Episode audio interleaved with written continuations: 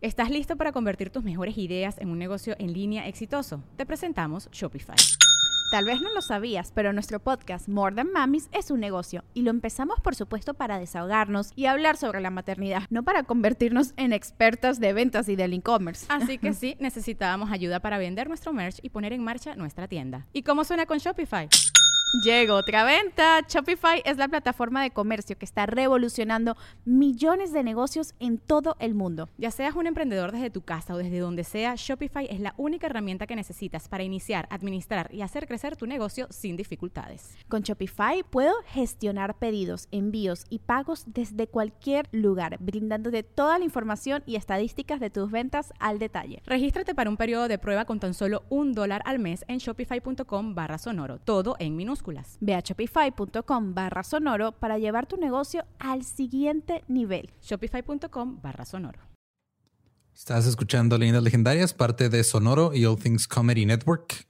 Y ahora sí es la segunda parte. La parte que estaban esperando en la primera parte que no llegó. Esta es la segunda. Lo que sigue el número uno, el dos. Justo un día después espero hayan pasado un feliz y feliz for, for 20. Sí. Los Y- plomazos ya. Ahora sí, ya sigue. Sí, ahora sí viene Si, la... cre- si creyeron que el episodio pasado estuvo un poquito denso, este estuvo de fuck. Sí. Repitan su 420 para que estén mellow, mellow, mellow, mellow. Relax. Cuetazo tras cuetazo, pendejada tras pendejada. Pero pues ahí está. Eso querían, ¿no? Ustedes lo pidieron, ustedes lo pidieron. y pues los dejamos con el, la parte 2 de Columbine, el episodio 112 de Leyendas Legendarias.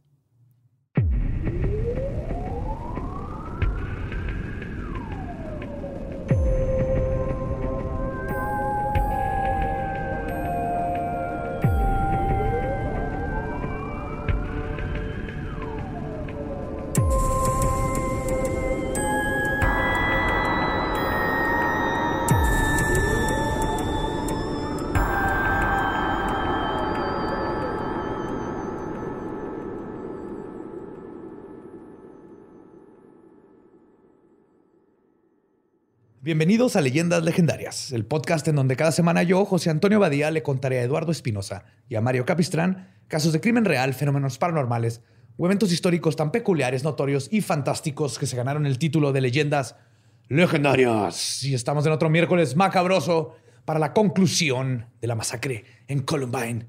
Como siempre me acompaña Eduardo Espinosa. ¿Cómo estás, Lolo? Ya me está dando frío, la neta.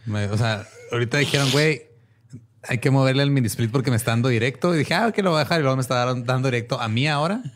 Ya sabes lo que sufrimos. Sí, ya sabes lo que estábamos sufriendo. No Entonces, estábamos, no estábamos Y como el control está como a, a dos metros de mí, no lo voy a apagar. Vas a y tener van que a- aguantar. Sí. Si de repente nada más ven cómo se va separando mi playera de mí poco a poco. Ojalá hubiera alguien detrás de cámaras que nos pudiera acercar ese control, güey. Nada, pues está en cámaras, güey. No se puede mover de ahí. Y aparte eres de sangre fría, ¿no? Entonces te, te vas a ir así como... "Ah". Sí. Ahorita te sacamos al sol, güey, para que te recuperes.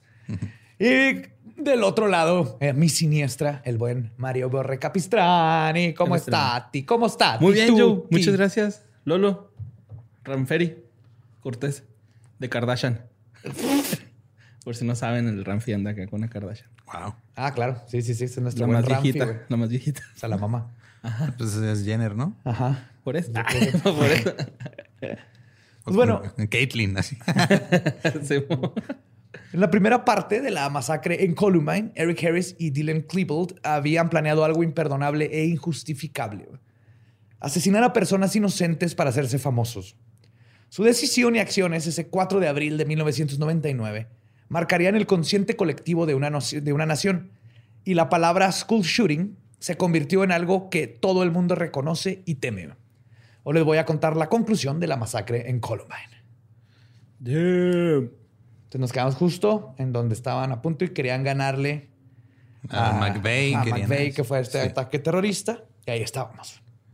Pues bien, Dylan y Eric no dejaron pista de lo que iban a hacer. Dejaron una biblioteca de datos. Pero psicológicamente parecería que no iban a continuar con lo que tanto alardeaban. Apenas una semana antes del día del juicio, Harris habló con un general porque había pensado en enlistarse con los Marines o la Marina.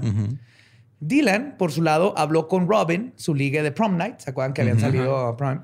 Sobre el futuro y sobre graduarse y estudiar en la Universidad de Arizona. Yo era un joven brillante que iba a estudiar ingeniería en computación. Wow. Es que me estoy acordando de hubo un meme que hace como un año, poquito más, andaba rondando mucho, güey, de Carlos Trejo. Y luego el meme era, eh, güey, era puro pedo lo de ir al panteón. Entonces me estoy imaginando esto, güey. Esos güeyes así con sus pistolas y todo, eh, güey. Era puro pedo lo de dispararle a los compañeros de escuela, güey. Sí parecía, güey, sí parecía. Y de hecho, incluso a, a este, a Dylan ya lo habían aceptado en varias universidades, güey. Tenía de dónde escoger, güey. Ay, güey. Y este, esa noche que platicó con Robin se la pasó a todo dar, güey, y en ningún momento dio a entender que tenían cosas ominosas en mente. Aún así, el día del juicio llegó. Era el martes 20 de abril de 1999. Ah, pero antes este dato es muy importante, ya casi se me pasa. Este, dentro de esta biblioteca de datos que dejaron, eh, está el- en el diario de Dylan, porque hablé, de, hablé del de Eric. Se me olvidó un dato muy bonito que es este, pide perdón por ver tanta pornografía. Y porque tiene un fetiche con los pies bien cabrón. Ok. ¡Ay, patas! Sí. Ese, es- ese- ese- No ese- mames. este es nuestro geek Dylan, güey. Ok. Para que, nomás, era, era un dato que creo que es importante que se sepa, güey. no mames, güey. Pero bueno, el- era el martes 20 de abril de 1999. Dylan salió de su casa a las cinco y media de la mañana. Lo último que le dijo a su mamá fue, y cito, bye. Luego fue a la tienda por unos tanques de gas propano. Ah, yo pensé un tanque. Después ambos decidieron, este, bueno, se, se- este, se juntaron y decidieron asistir a su clase favorita, la de boliche. Claro. Sí. Fueron a aventar ahí unos pinos. No sé cuál es el slang de para jugar boliche, güey. Ah, Tirar a pinos, Tirar a- pinos. aventar sus Oh, bolas, Meter tres dedos en el hoyo. meterte. I don't know. Después se fueron por un lunch extendido al Blackjack Pizza, donde los dos trabajaban.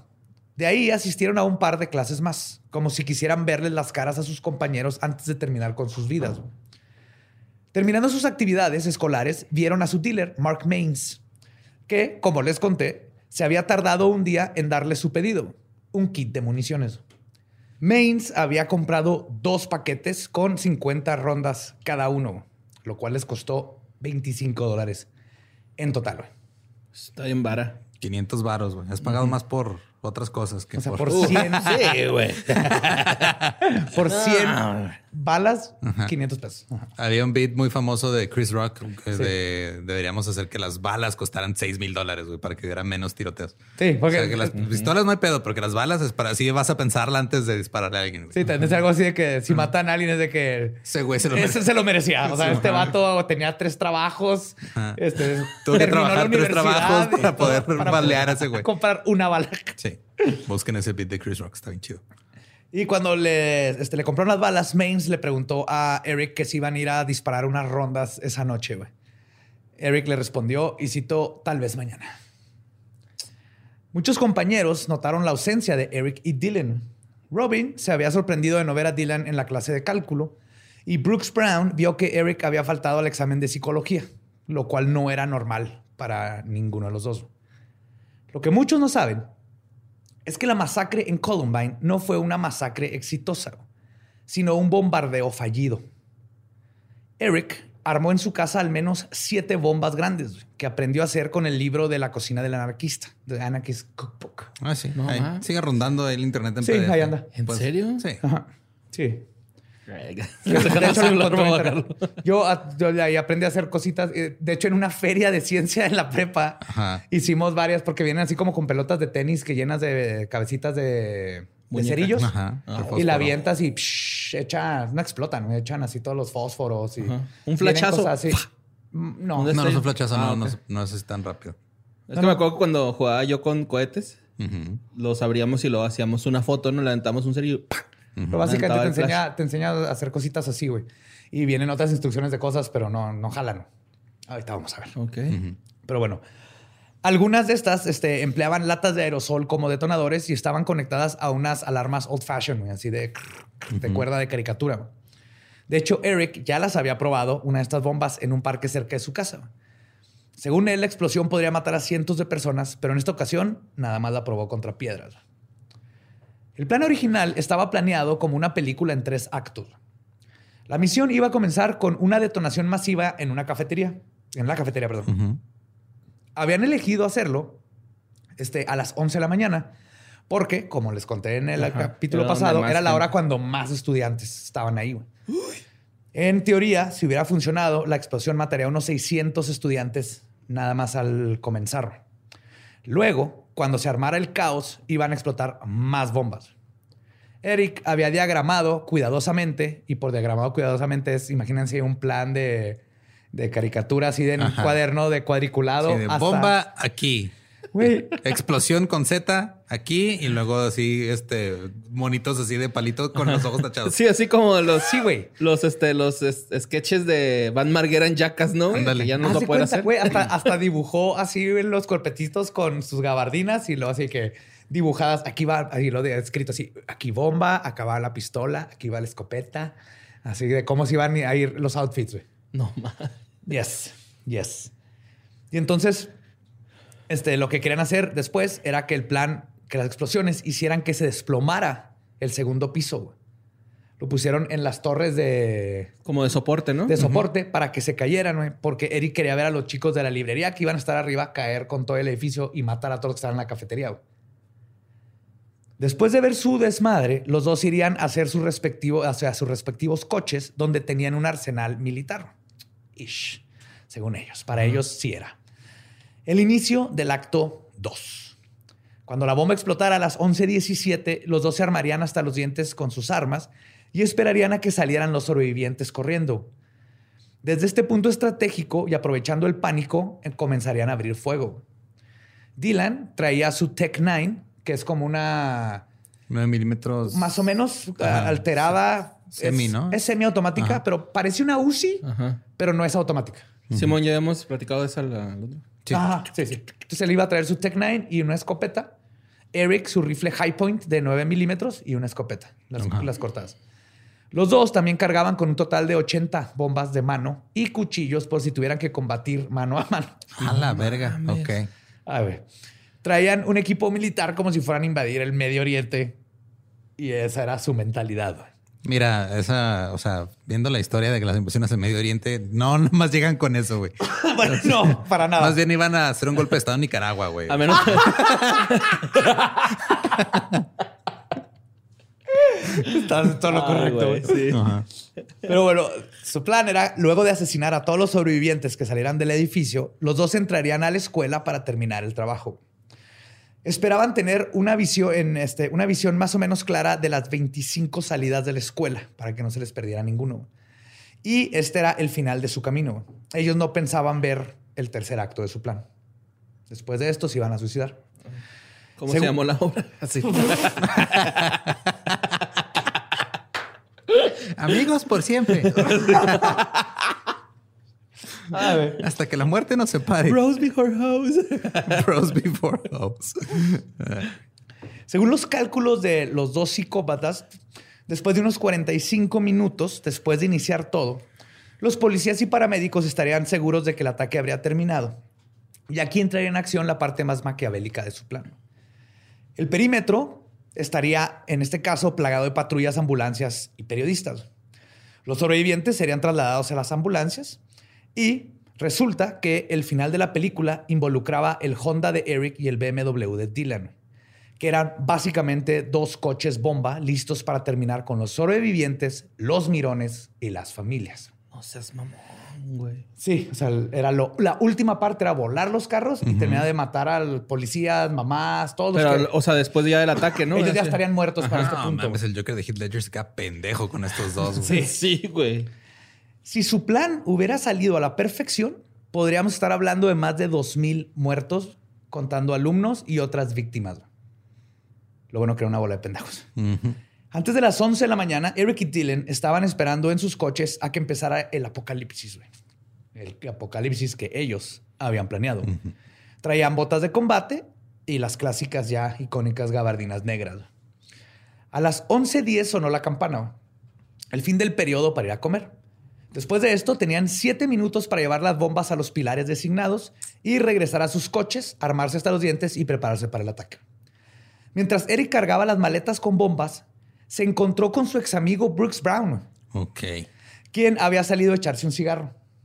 Brooks le preguntó por qué no ha ido al examen de psicología, a lo que Eric le respondió, y cito, Brooks, en este momento me caes bien. Vete de aquí, ve a casa. Y lo dejaron. ¿Y si se fue Brooks o se quedó ahí? No, Eric, no, no, no se volvió a meter a la escuela. Este, primera vez que un cigarro salva la vida de alguien. güey. Bien cabrón. No creo que sea la primera, pero este es un ejemplo. Eric y Dylan ejecutaron el plan al pie de la letra. Esperaron en los coches y prepararon los temporizadores para activar los coches bomba. Solo quedaba esperar. A las 11.19 explotó la primera bomba, la cual se detonó en el campo al lado de la escuela. Esta explosión tenía la intención de servir como distracción para que las autoridades fueran a ver qué pasaba allá, mientras el verdadero desmadre ocurriría dentro de la escuela. Por suerte para todos, esta fue la única bomba que logró estallar, lo que forzó a que los dos asesinos tuvieran que improvisar. Se movieron a su plan B, entrar a la escuela de una vez. Dijeron, fuck it. El sí y además. Sí. Sí, los- las pocas personas que sepan de improvisación van a mamar ese chiste. Sí. Así que corrieron hasta el edificio y subieron las escaleras principales. A las 11 y 19 abrieron sus mochilas y se guardaron las armas. Un testigo escuchó uno de ellos, de a uno de ellos gritar, y cito, este, vamos, vamos, así, go, go, go. Uno de ellos, probablemente Eric, abrió fuego primero. Comenzaron a tirarle a unos chicos que estaban haciendo un picnic en las jardineras de la entrada. Dylan le celebró a Eric su- sus primeros hits. Continuaron tirando bombas de tubo, cagados de la risa. También se activó la alarma de incendios que estuvo sonando durante toda la masacre. Ninguna de estas bombas explotó, güey. Eric le disparó a Richard Castaldo en los brazos y el torso y a Rachel Scott en el pecho y la cabeza. güey. Ella fue la primera en morir ese día. güey. Cuando los tiradores avanzaron, tres alumnos los vieron, pero pensaron que traían armas de gotcha o de paint gun o de... Nunca pensaron que era de neta.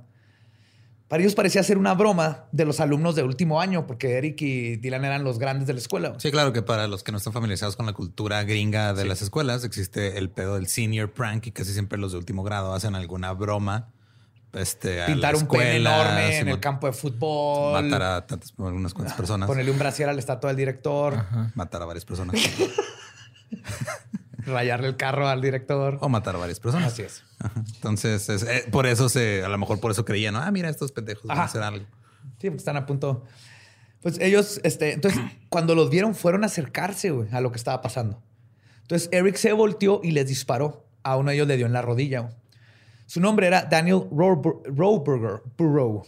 Cuando colapsó, también recibió disparos en el pecho y el abdomen. Él fue el segundo en morir. No.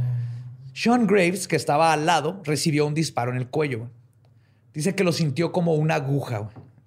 Así dice el. Ajá. First come. Algo me mordió. Sí, ¿Le dispararon en el trasero? Sí. Tardó unos segundos en darse cuenta del daño que le habían hecho. Cuando trató de correr, sus piernas ya no res- le respondían y cayó al suelo.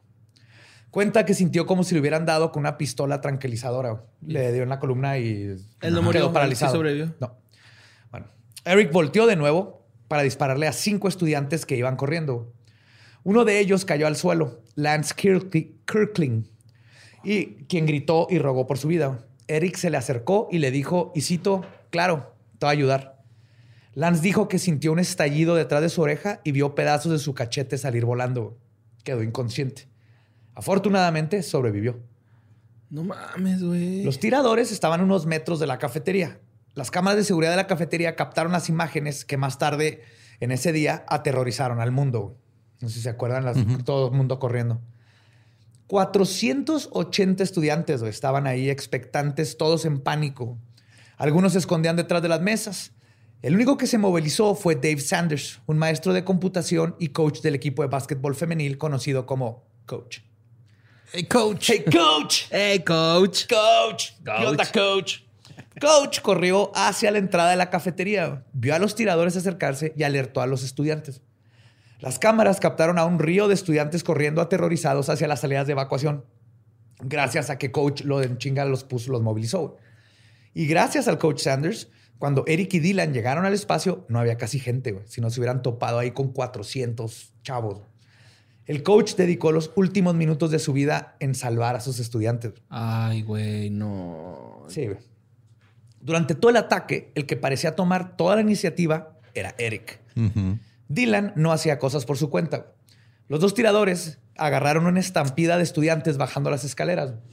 Eric le disparó a Anne-Marie Hodge- Hodgehalter, quien fue ayudada por un amigo para salir de ahí. Los alumnos pudieron escuchar a uno de los dos gritar, y cito, esto es increíble. El primer oficial al que alertaron fue a Jerry Gardner. Cuando recibieron la primera llamada desde la escuela de Columbine, él fue el que se presentó. Le dijeron, una chica está herida y cito, creo que está paralizada. Es lo que le dijeron por teléfono. Garner rodeó Columbine y vio en el edificio humo y alumnos corriendo. Comenzó a escuchar disparos e inmediatamente pidió refuerzos. Mientras tanto, la maestra Patty Nielsen, Nielsen perdón, estaba monitoreando los pasillos del segundo piso, porque allá es clásico el hall monitor. Sí, que es Que como, es como el prefecto. Sí, pero pues casi siempre es un... Es un- es uno de los Ajá, maestros. Es uno de los maestros. Le pidió el pase de salida a estos güeyes, ¿no? Traen pase de A ver, ¿traen pase de salida? No, no me. A ver, ¿cómo vas a ir a dispararle a alguien si no traes tu pase de Vaya por su salida? pase de salida, Hay reglas, pues. esto es América, chingada madre. Y a ver, Eric, porque andas desfajado. ¿Eh? Ya este es tu tercer reporte, Eric, te va a suspender. Pero casi, güey. Pinche Eric. Sí. Entonces, eh, un alumno alarmado le dijo a Patty que escuchó disparos. En eso, Patty pudo ver a uno de los tiradores con una escopeta. En ese momento, la valiente Patty estaba emputadísima. güey. No estaba asustada. güey. Su primer pensamiento fue, y cito, están filmando un corto. Pero le encabronaba que los alumnos llevaran armas, aunque fueran props. What? Sí. What? A ver, no entiendo el pensamiento de Pari Sí, aquí. O sea, entiendo que en un momento así, obviamente nadie va a reaccionar como piensa que va a reaccionar, güey. Pero ese brinco lógico estuvo muy raro. Pues dijo, es que igual eh, unos pensaron que era Gocha, ella Ajá. pensaba, están grabando otra película estos dos pendejos. Ah, es que sí es cierto, sean grabando, cortos. Ya, pero- ya sí Ajá, cierto, sean sí. cortos. Ajá. Pero le cagaba que o sea, no se le hacía chido que anduvieran con pistolas de juguete y bien y justificado aquí. Este, el- entonces, Patty fue y caminó hacia Eric, güey, para decirle que le parara su business. O sea, le dijo que, hey, cabrones, fájate. Y Eric, Headshot. no, con una perversidad extrema, le sonrió a la maestra, le apuntó y disparó. Falló el primer tiro. Patty siguió creyendo que era un arma de postas. Hasta que volteó y vio el tamaño de un agujero enorme en la ventana y cómo reventó todo. Y es cuando Eric le disparó de nuevo. Y de nuevo falló. No seas mamón, güey. El vidrio salió volando y se le clavó a Patty Nelson en el hombro. Aún así, la badass valiente Patty Nelson, güey, corrió hasta la biblioteca, se encerró y empezó a alertar y a organizar a los alumnos, güey. Cuando el oficial Gardner se estacionó fuera de Columbine y salió de su coche, Eric alcanzó a verlo y comenzó a dispararle, güey. Dylan no le hizo nada, güey. Descargó 10 rondas de munición y ni siquiera le dio al carro. Ok. O sea, ya Estaban vimos- pendejones, entonces. Nunca habían disparado Sí, una man. pistola, güey. Esos, esos videitos. Andaba de mochila el güey. Es como Pulp Fiction, el Eric cargándolo todo, toda la güey. partida, güey. Sí, güey, no le no puedo. Nomás con el cuchillo, ¿no? Así como el Call of Duty, güey. No le dio ni al carro, güey. Aún así, o sea, Gardner estaba cubierto atrás de la patrulla, respondió fuego con fuego. güey. En ese punto, la pistola de Eric se encasquilló, güey. Y aún así, calmadamente quitó la obstrucción, cargó de nuevo y vació otro clip contra el oficial. De nuevo, no le dio nada. Pero esto, esto nos da una idea de lo, este, tenebrosamente calmado que estaba Eric, güey. Sí, el güey andaba no sabía disparar, nada. Pero y se encuentra contra balazos que hasta gente que a eso se has visto videos de policías y te paniqueas o empieza a dispararlo, güey, si no estás. Y Eric se trabó, se hizo para atrás y luego volvió a disparar. güey. Sí, ya diría alguna tía después. Estaba como poseído el muchacho.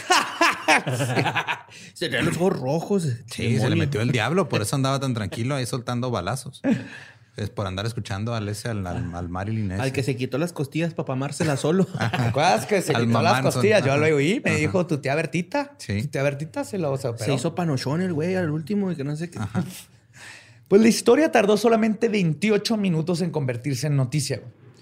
En ese momento, CNN estaba cubriendo la invasión de Kosovo. Si se acuerdan, ¿verdad? Sí, Kosovo, claro. Está.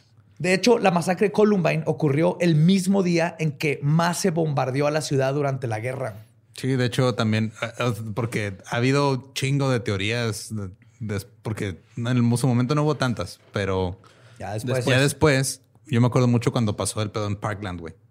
Ajá. En Parkland y Sandy Hook, que este, también los de los peores tiroteos que había. de ¿Ese San- cuál fue? ¿Fue- El también de fue Parkland tiroteo? fue en Florida, fue en una prepa también. Ajá. Hace como dos, tres años más o menos. Ah, cabrón. El de Sandy Hook fue Una una, una primaria, güey. Fueron unos niños chiquitos. Ah, ese sí, ese sí me acuerdo. niños de Ajá. primaria. Ajá. Y Sí, este, de culero. repente, dentro de esas teorías, alguien, no me acuerdo en qué pinche foro, probablemente 4chan, puso que eh, el pedo de Columbine había sido planeado por el gobierno para distraer de Kosovo, güey. Ajá.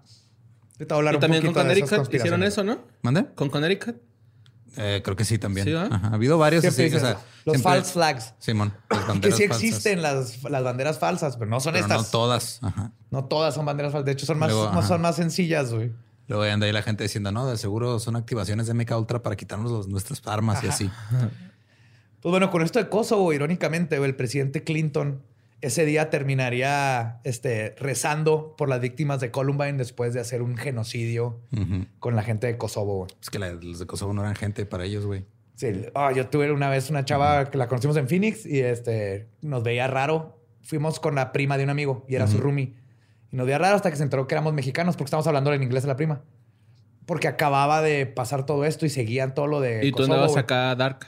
No, no era por Columbine, era por Era por- Kosovo, ajá, güey, era por porque Kosovo. nos veía Ah. como gringa. y ella de ahí, de ahí es ella y su familia y perdió familiares. Dice que los invitaron a, pues bombardearon y luego no había nada y luego les ponían campos para comida. Y cuando se llenaba de gente agarrando comida, bombardeaban los campos de comida güey, no. a civiles. Está- The American Dream. Entonces cuando llegamos, estabas, ya cuando vio que éramos mexas y no éramos gringos, pues obviamente tenía odio. Pero sí, Kosovo también estuvo bien culero. güey. Pero aún y con este genocidio televisado que está sucediendo, Columbine se volvió la bandera, la verdadera noticia nacional. Verán, la masacre ocurrió en el momento histórico en que los celulares empezaron a popularizar. Los operadores del 911 de Jefferson County estaban hasta el tope de llamadas, sobre todo de alumnos y padres de Columbine. Algunos estudiantes, al no recibir respuesta del 911, comenzaron a llamar a las estaciones de televisión y por eso se enteraron en chinga. Esta fue la primera vez que el país entero presenció una masacre en tiempo real. Un reportero le preguntó a un estudiante, y cito, parecía que estuvieran disparándole a alguna persona en particular, asumiendo como en los otros de que fueron a matar a alguien. Sí, como si fuera algo de, ah, es ese güey. Un ajuste de cuentas, Un ajuste de cuentas o la maestra que lo reprobó. La entrevistada respondió, y cito, solo estaban disparando. No les parecía importar a quién le disparaban. Por otro lado, esta inmediatez mediática hizo que los mitos y conspiraciones sobre la masacre que ahora conocemos, como el que acabas de mencionar, se propagaron en cuanto la historia salió de Columbine y tiempo después. Por ejemplo, se creyó al principio que habían cuatro personas atacando la escuela, y es una que usan un chingo, que eran Dylan y este, y que habían dos agentes especiales matando y bla, bla. Claro, sí, por eso mataron tanta gente. Por eso no le pudieron dar a un carro de policía ni siquiera. Claro, güey. sí. No, es que eran tan buenos güey, que le apuntaron a un lado al carro. Para güey. fallar. Para fallar, güey. Y no, Es que en- no estás pensando, José Antonio. Tienes que pensar como ellos. no güey. me collo, ¿verdad? Se tiene que ver como amateur, güey, el pedo, güey. claro. Sí, es cierto, güey. Eran tan buenos. Es como cuando te sabes el examen de memoria, pero pones una mal, güey, para que Claro. no copie. Así, Cuando ¿no? los tres, Ajá. ajá, tú y tus amigos tienen el- las respuestas, Ujú. se ponen de acuerdo quién se saca el 7, quién, Ajá, es- sí. quién tiene beca para que saque el Ajá, 10. yo- yo saco todas Y mal, quién a mí me vale verga, yo con un 7-5 largo. Entonces digo, creían que eran cuatro personas. güey. En realidad, lo que sucedió es que Eric y Dylan se habían quitado sus gabardinas. Esto causó que algunas Es reporteras. que tanta actividad física te da calor, güey, ¿no? Tanto caminar. Aparte, me imagino que se las quitaron justamente cuando se les acabó la munición de cierta pistola para hacer un acto dramático, ¿no? Así, avientas, Güey, son te quitas la gabardina y sacas las otras dos, güey, acá. Ajá. No dudo que hicieron eso. Sí. Ahorita seguramente vamos a ver, sí, güey. Ahorita vamos a ver que es totalmente queda dentro de su personalidad pendeja. Entonces, esto causó que gente empezara a reportar que habían visto tiradores con gabardinas negras, mientras que otros decían que traían playeras blancas y este, holsters donde guardan las pistolas. Y los medios y el teléfono chino causado por el pánico lo convirtieron en cuatro Oye, personas. teléfono descompuesto, ¿no? Porque es chino quiere decir que no va a servir, güey. No, de hecho, los Huawei son los mejores del mundo, güey. Basta con los estereotipos xenofóbicos, por favor. Es, es muy buen punto. güey. Pues mientras ocurría la tragedia, se fue formando lo que las policías llamaron el perímetro, ya que afuera de la escuela se empezaron a congregar los policías, el, el SWAT Team, que es el Special Weapons and Tactics, que Sí. son los especializados, ¿no? Eso es de El SWAT. SWAT.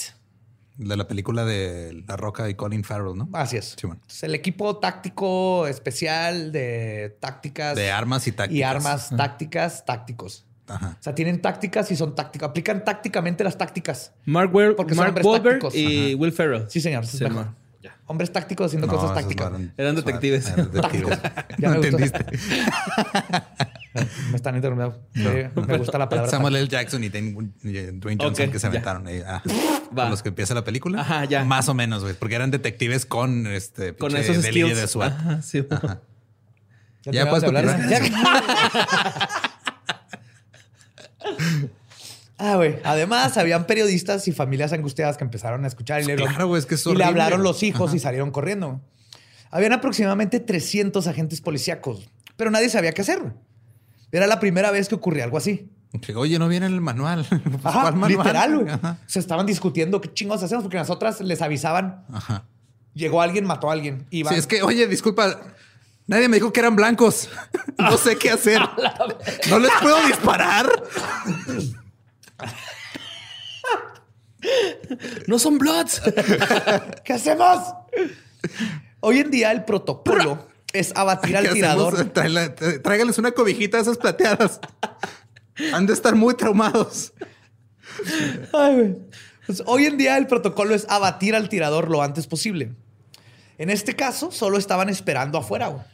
Güey. Actuaron con cuidado, con la esperanza de rescatar a la mayor cantidad de estudiantes posible sin poner en peligro las vidas de otros o posibles rehenes. Es que no saben si era situación de rehenes, cuántos tiradores habían. En, en gran parte no, no los puedes cuestionar tanto porque sí no sabían qué estaban haciendo.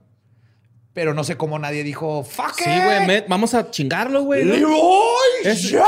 Si Cuando hay metido. putazos te metes, güey, ¿no? No, claro, O sea, o Sí, digo- pero también si tú te metes así y luego Eso- el vato tiene mira. a- en cada gente y las mata porque tú te metiste, güey, es tu responsabilidad. ah, yo nada más no- digo, yo nada más digo, güey, que si Eric o Dylan hubieran pagado algo con un billete falso en la cafetería, otra historia hubiera sido.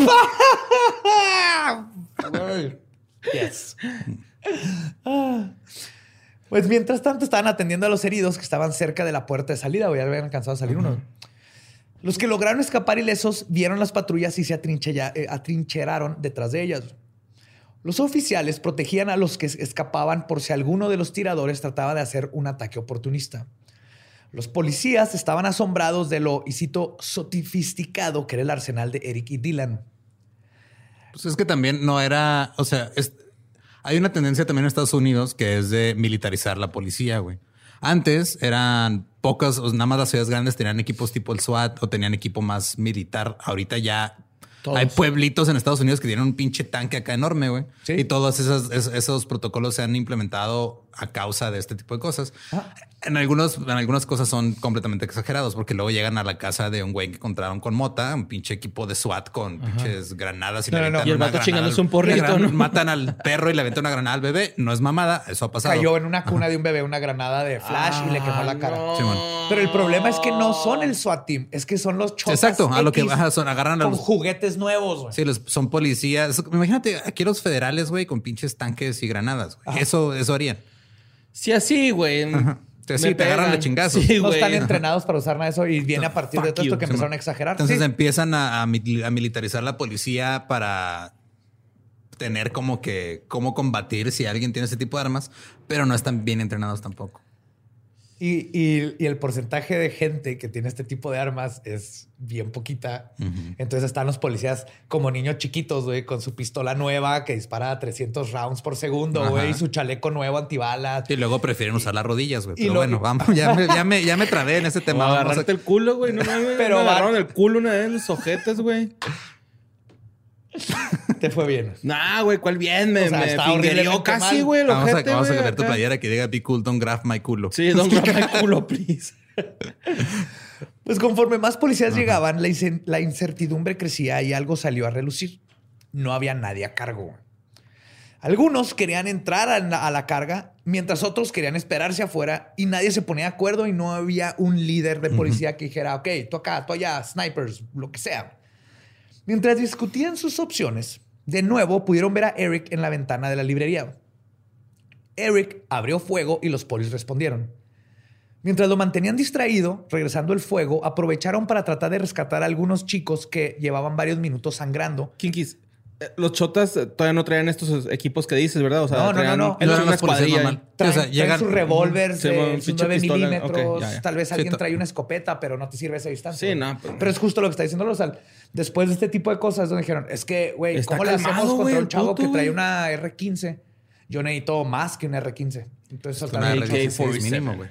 No sé cómo funcionan las armas. Heavy Machine Gun. Estaba a salvar a un puto ahí que estaba Sí, en bueno. taparrabos. Pues mientras lo manten- mantenían este, distraído, fueron a aprovechar para rescatar a algunos alumnos, entre los cuales estaba Lance Kirkland, Anne Marie y Sean Graves. Algunos fueron declarados muertos y no tuvieron otra opción más que dejarlos en donde estaban. La peor parte ocurrió en la biblioteca entre las 11.29 y las 11.36. Eric y Dylan entraron al lugar donde habían 52 estudiantes, dos maestros y dos bibliotecarios. Fue en este momento en el que los dos expresaron su complejo de Dios.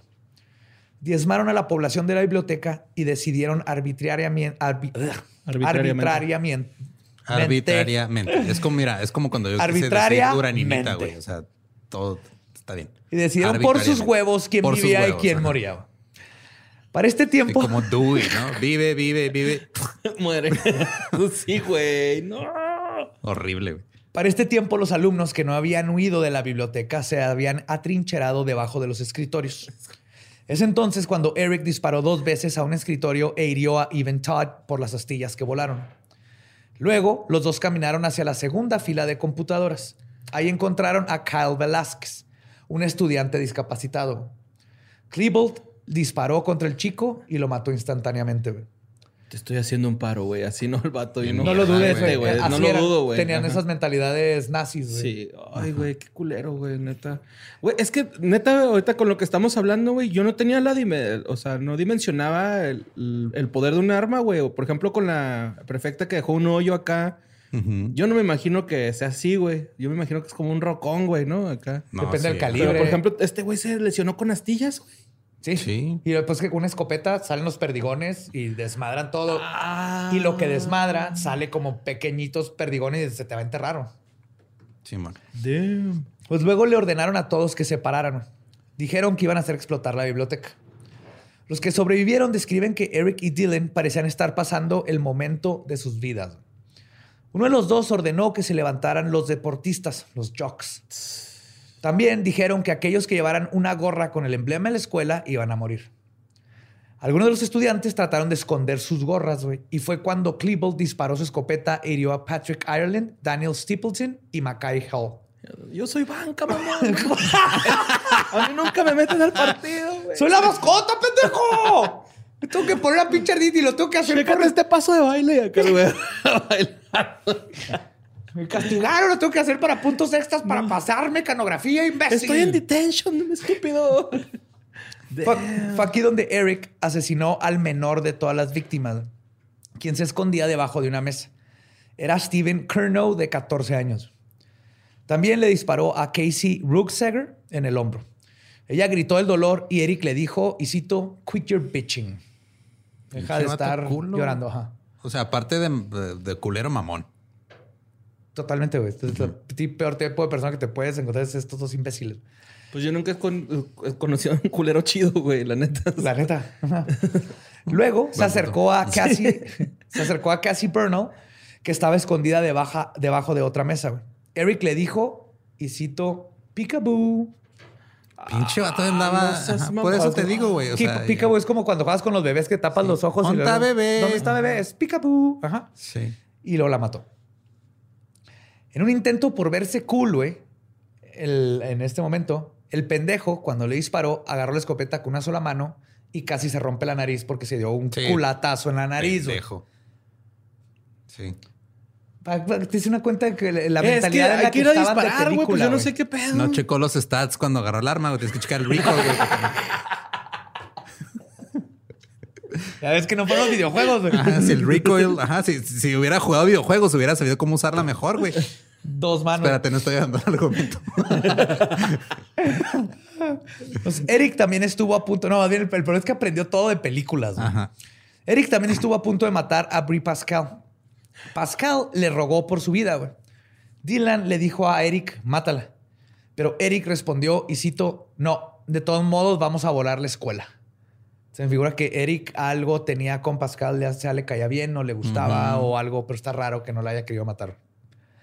Dylan también agarró a Patrick Ireland dándole primeros auxilios a uno de los heridos, pues que fueron los primeros que les dispararon por las mesas. Cleveland le disparó por segunda ocasión, ¿no? esta vez dándole en la cabeza y el pie.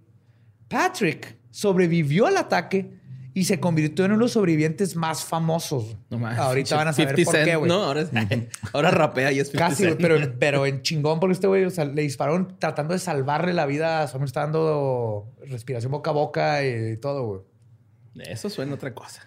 No, güey. Es- La peor pasa. muestra del discurso de odio que tenían tan arraigados los asesinos fue cuando Dylan vio a Isaiah Schultz escondido detrás de un escritorio. Ay, dijo, este es judío. No, era uno de los únicos estudiantes afroamericanos de Columbine. Ah, es por el nombre, me fui por el nombre. Dylan le dijo a Eric, y cito, mira, aquí está el negro. Obviamente usó la otra palabra en inglés, ¿verdad? Motherfucker. Ok. Y lo sacó de su escondite, güey. Eric y Dylan comenzaron a humillarlo con insultos racistas, güey. Ujú.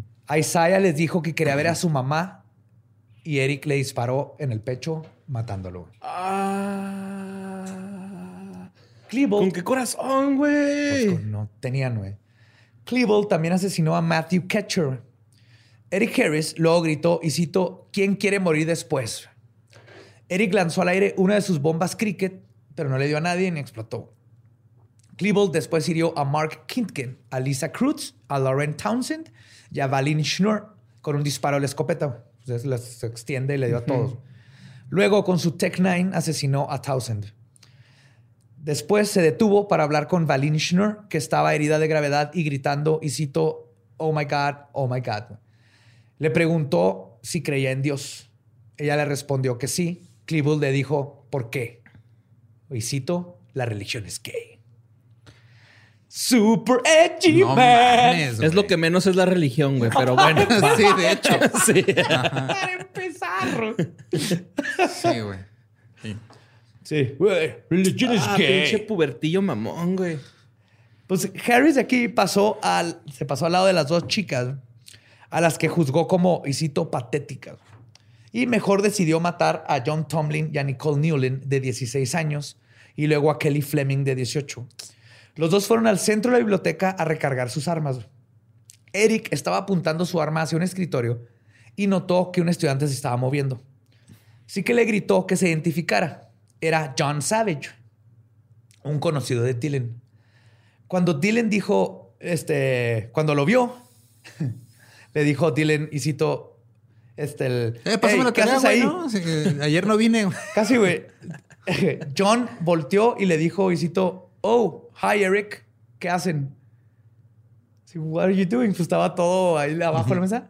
Y Dylan le respondió, y cito, aquí nomás, matando gente. Aquí Dylan- casual matando gente. Ajá. Dylan le dijo que no lo iba a matar y le ordenó que se fuera, güey. John Savage salió corriendo. Pues, Ahorita vamos a saber por qué. John Savage era de los Goth Ok. y, y se conocían. O sea, era Eran- simio no eran mata simio. compas. No, Savage era chingón, güey. Tú vas a ver Savage, güey. Nomás Ok. que estos güeyes traían como que su propia mentalidad de quién merece vivir y quién no, güey. Y Savage los había Sí conocido. se desquiciaron, ¿no? ¿Tú crees? ¿En, qué, en qué punto de la, Leve, leve, leve, ¿En qué punto de la historia ¿Sabes te qué? diste cuenta de esa Hace- parte? lle- llevo como dos minutos creyendo que estos dos güeyes no son buenas personas, la neta, güey.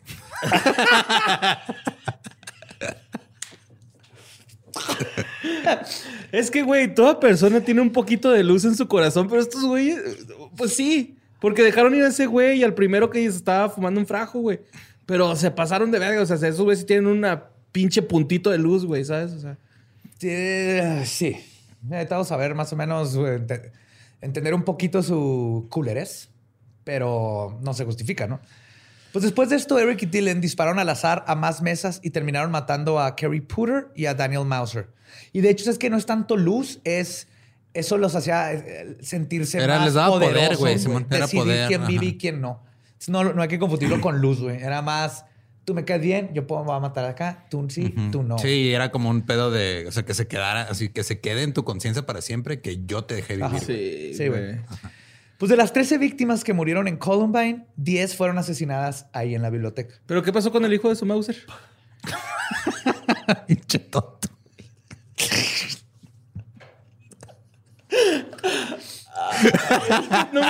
No, dijo nada de ese pedo.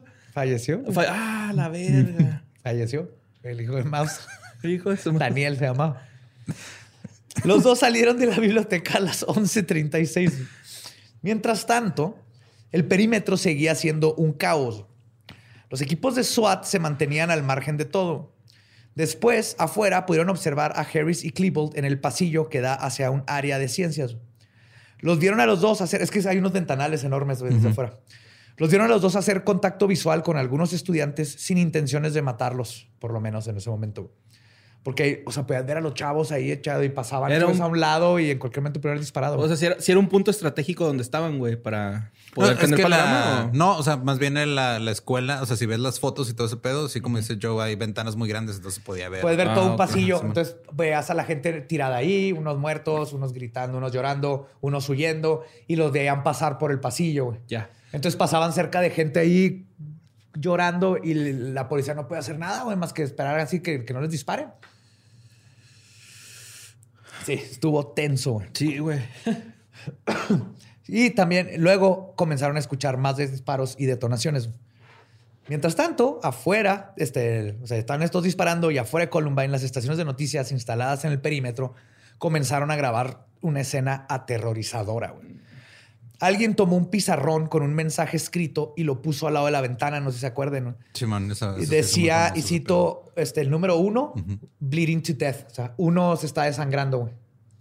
El equipo SWAT tardó varios minutos que se sintieron eternos, güey, eternos para entrar al edificio, güey. Pero pues, querían actuar cautelosamente. güey. Lo que no sabían es que después de la masacre en la biblioteca, el nivel de adrenalina en los dos perpetradores se había disipado. Todavía había muchísimos estudiantes dentro de la escuela, pero su terrible racha asesina había terminado en la biblioteca. Era como si esa horrible fantasía que ellos tanto habían fantaseado. Ya se han dado cuenta que trip. Al final de cuentas, se dieron cuenta que no era lo que esperaban y que les empezó a pegar el. No se sabe, güey, pero ahí pararon. Durante una media hora, los asesinos anduvieron rondando por la escuela, disparándole. pero, ¿eh? pero no, es este, o sea, sí, güey, fue mucho pedo para tres minutos de. Men. Son precoces. Sí, hombre. Sí, los primeros tiradores escolares y precoces, además, güey. Ay, es que sangre. Adolescentes. Se hubieran dado una rayita, güey. acá. Después de esto de la biblioteca, anduvieron rondando por la escuela, le dispararon a ventanas, techos y lanzaron bombas. güey. Ninguna, una, una que otra tronó, pero Oye, pero ya sabían qué pedo, ¿no? Chis, pendejos, güey. ya O saben sea, que. ya, ya habían hecho antes bombas con los tubos PVC, ¿no? Que habíamos dicho en el, el pasado. ¿Por qué no supieron cómo hacerlas bien o qué? No, pues son unos mecos, pues son unos pendejos. O, o tal vez más fue suerte, güey. O sea, no es como que quiera que exploten, pero No, claro. que, no, güey. no, no les jaló, güey. Qué bueno, güey. Pero sí, ¿no? Pues Cuando regresaron este de, la cafetería, empezaron a usar el lugar como espacio de recreación. El video donde se ve. Sí, que nomás andan clásico, caminando. Andan nomás ahí, caminando, ya no saben qué hacer, güey. Empezaron a dispararle a las paredes. O sea, todavía tenían municiones, güey. Pero ya, ya no estaban matando a nadie. Que, que bueno, ¿verdad? Pero es, es parte de lo que asumimos que su psique ya como que, ah, la verga, ya Se no saben qué acomodó, hacer. ¿no? También incluso se pusieron a comer y beber restos de la comida que había ahí de los estudiantes. Esos güeyes. Güey, mira, ahí dejaron un Twix, No güey. mames, corn dogs. sí, güey. Sí. De esas de Sara, güey. Las, las lechitas, güey, a huevo. Yo me robaba esas cuando me metían en detention, güey. Mira una gordita de rojo, güey. Nadie se la comió, güey. Si hubiera gorditas de rojo en las cafeterías de Estados Unidos, habría menos tiroteos. Estoy no tengo acuerdo. pruebas, pero tampoco tengo dudas. No hay ninguna duda de eso, Eduardo Espinosa. Pues, a las 12.02 Qué bonito. regresaron a la biblioteca y se pusieron a dispararle de nuevo a los poris desde afuera. El intercambio duró más o menos tres minutos y no dejó ningún muerto ni herido. En el espacio solo estaba vivo este Patrick Ireland, todavía inconsciente. Tan solo unos minutos después, un artículo de The Rocky Mountain News contó que Patty Nelson escuchó desde la biblioteca y citó uno, dos, tres y escuchó los últimos dos disparos de la masacre. Eran las 12.08 Eric se había disparado en la boca con una escopeta y murió al instante. Dylan se disparó en la 100 con su Tech 9 y probablemente tardó más tiempo en morir. Se hubieran disparado uno el otro, güey. Como Romeo Hacia al mismo tiempo, así. No, tú dispara primero. No, tú primero. No, tú primero. Pudimos habernos puesto un tatuaje de amigos. Mientras tanto, afuera estaban probablemente todos los policías de Jefferson County. Aunque en algún momento se pensó que estaban ante una situación de rehenes, esta idea se desmintió cuando se empezaron a enterar de estudiantes que estaban ahí escondidos, que esta no era la, lo que estaba la situación. Había todavía más de 30 estudiantes adentro de la escuela. Durante las siguientes horas, decenas de estudiantes eh, que tratarse cuenta de la aparente calma que ahora permeaba la escuela, comenzaron a salir con las manos en el aire para evitar ser confundidos con los tiradores. Un helicóptero sobrevoló el edificio para ver si agarraban una imagen o algo de lo que estaba sucediendo. Y por horas vieron a un sujeto arriba del edificio que pensaron que era uno de los atacantes. Y esta es otra teoría de conspiración de que ahí había otro de los agentes del MK Ultra en el... Y él fue el que le disparó a los policías. Era un super sniper bien cabrón entrenado, era Agent 47, así, porque el güey estaba calvo y tenía un código de barras acá atrás y andaba de traje. Hitman. Y guantes. Ajá, que era Hitman. No te creas, no, güey. Pues yo sé que no. ¿Sabes qué? E, era el conserje, güey. No mames. O sea, el conserje le dio chance sí, de pelarse al techo y él se, se Ese güey tiene las llaves, güey. Yo creo que hasta ese güey se encerró en la biblioteca un rato, güey. Que... Y que se mueran esos ahí. Lo, no, señor. Yo, yo no vi nada, señor. No me subí. Se fue el depósito del rotoplas, ¿no? Y se echó ahí, tipo. Sí, no, a mí, a mí no shoot, no. no. Sí. I don't know why it's a gun. no gun. Aquí no gun, señor. No guns. Puro pledge. Puro pledge. Pledge, pledge. Yo limpio el pledge. No. No graffiti, no graffiti. No, no. no, no. De hecho, este, de, otra de teoría de conspiración es que hay imágenes de un güey corriendo a la escuela con un rifle calibre 22. Que dijeron, ese es el otro tirador, güey. Dijeron que eran cuatro, están los otros dos. Pero eran estos mismos güeyes. No, no, era un güey que había ido a ayudar a la policía, güey. O sea, un güey con su propio rifle. Ajá que fue ahí a ah, tirar paro. Sí, dijo, Pero ese güey sí se podía meter ahí a la chingada. No, andaba también en la escuela. No andaba dentro del edificio, andaba por afuera, pero no era policía. Ah, ok, ok. Pero era un civil armado, güey, que fue a ver qué pedo. Ya, ya, ya. Simón. Sí, un padre preocupado, tal vez. no sabemos. Literal, sí. Un Sam Butler cualquiera, ¿no? Sam Butler. Con un puro ahí. Ambas situaciones se convirtieron después, como decía, en teorías de conspiración de que había más de dos tiradores, cuando en los, este, a los conspiranoicos se les confrontó de que solo eran dos y sin chamarra y que este el, era el, el este, intendente y el otro era un... Déjame adivinar, aceptaron la verdad y dijeron, estaba equivocado. Claro que no, güey. Ya ah, Chingada madre. Luego ahí en los extras te contaré del cementerio indio que existe ahí. Ah, claro, sí. Y toda la maldición y cómo el MK Ultra metió a Dylan ahí. Pues durante... durante horas, güey, se comenzaron a formar una idea de quiénes eran los sospechosos ya que aún no se sabía con certeza, güey. La neta. Tristemente, este Wayne Harris, el padre de Eric, tuvo que llamar al 911 para decir, y cito, creo que mi hijo puede estar involucrado, güey. Y cuando empezó a ver el desmadre en Columbine, su primera idea fue, es mi hijo. De hecho, resulta que al parecer este, tenía un diario también poniendo todas las cosas que hacía su hijo, güey. Pero, o sea, Wayne Harris también era un culero, pues era un hombre militar, güey. Era un hombre que nunca mostró amor, que era culero y estricto y no tenían todo, pero no tenían un papá. Estoy decepcionado de ti, Eric. Deberías tirar mejor. Cuando fue a recoger su cuerpo. no mames, tan poquito. a la 1.15 los investigadores fueron a la casa de Eric Harris. Sus papás no querían cooperar e incluso trataron de evitar que entraran a su domicilio. El equipo de SWAT de todas les valió verga y entraron al sótano. Kathy, este, Kathy Harris luego les gritó así que no lo hagan. Pero el SWAT, siendo el SWAT, le dijo, hazte un lado. Señora. en el, en el cuarto de Eric, güey, para que te des cuenta de cómo el papá, aunque viviera en la casa, estaba ausente y, y, a la mamá también le valía verga. En el cuarto de Eric encontró una escopeta recortada en el librero, municiones arriba de la cama, güey, y cosas para hacer bombas en su escritorio, güey. Wow. O sea, mi mamá una vez me encontró uno de mis Playboys y no sé la pinche mentira que tuve que inventar. Sí. Que, perdón, mamá, ¿estás escuchando esto? No, no lo encontramos en un bote de basura y después de hacer piedra, papel o tijeras me tocó a mí eh, guardarlo. Eso es lo que le tuve que decir a mi mamá. Estoy seguro que no me creyó ni de pedo. No, pues ni de pedo, güey. Pero eso es porque me encontró un Mamá, a mi papá me perdonó. no me regañó, sorry. Güey, si entra mi mamá a mi cuarto y tengo una escopeta, balas en la cama, el... bueno, Ay, a mí me encontraron una, una de municiones que era de mi papá, güey, que era un prop para una película que produjo. Y luego yo la agarré y me la llevé a mi cuarto y se hizo un pedo, güey. ¿Ya? Esa es la diferencia. Buenos padres, güey. Este, ah, y también encontraron ahí, estaba el libro del, del anarquista. Los papás de Tillen fueron Ya más. Encontraron el diagrama ahí en el. Después, después Ajá, encontraron los diarios con los diagramas y sus outfits, güey. Vas a ponerlo de rosa, güey. Y tú te vas calendario. a poner una peluca, eh, Dylan. Los Pero- miércoles usamos rosa. Sí. A ver. Dylan, Dylan, ponme atención. Entonces, la coreografía va a ser un, dos, tres, disparas, cuatro, cinco, seis, cargas, siete, ocho, nueve, pirouette, pirouette y Granada, Granada. los papás de Dylan fueron más comunicativos. Tom y Sue Klebold, porque pues, si eran, ahorita vamos a ver más de esto, son machos, contaron todo el paso de su hijo, sus amistades, su personalidad, todo. Tom dijo que era un buen chico, Sue dijo que su hijo era, y cito, extremadamente feliz. O sea, ellos están más involucrados con su hijo y para ellos sí fue, lo veían como un hijo. Pude haber sido yo en el, en, la- en- en el sentido de que mis papás decían, sí, pues anda ahí, siempre se la pasa en su cuarto y juega videojuegos. Nunca nos esperamos que fuera a hacer esta pendejada. Claro. Ese fue el caso con, Sí, con la diferencia es de que esta pendejada ahí fue matar 13 personas. Claro. Aquí es. No, me refiero a que, ajá, yo nunca hice una. Sí, esta es mi pendejada.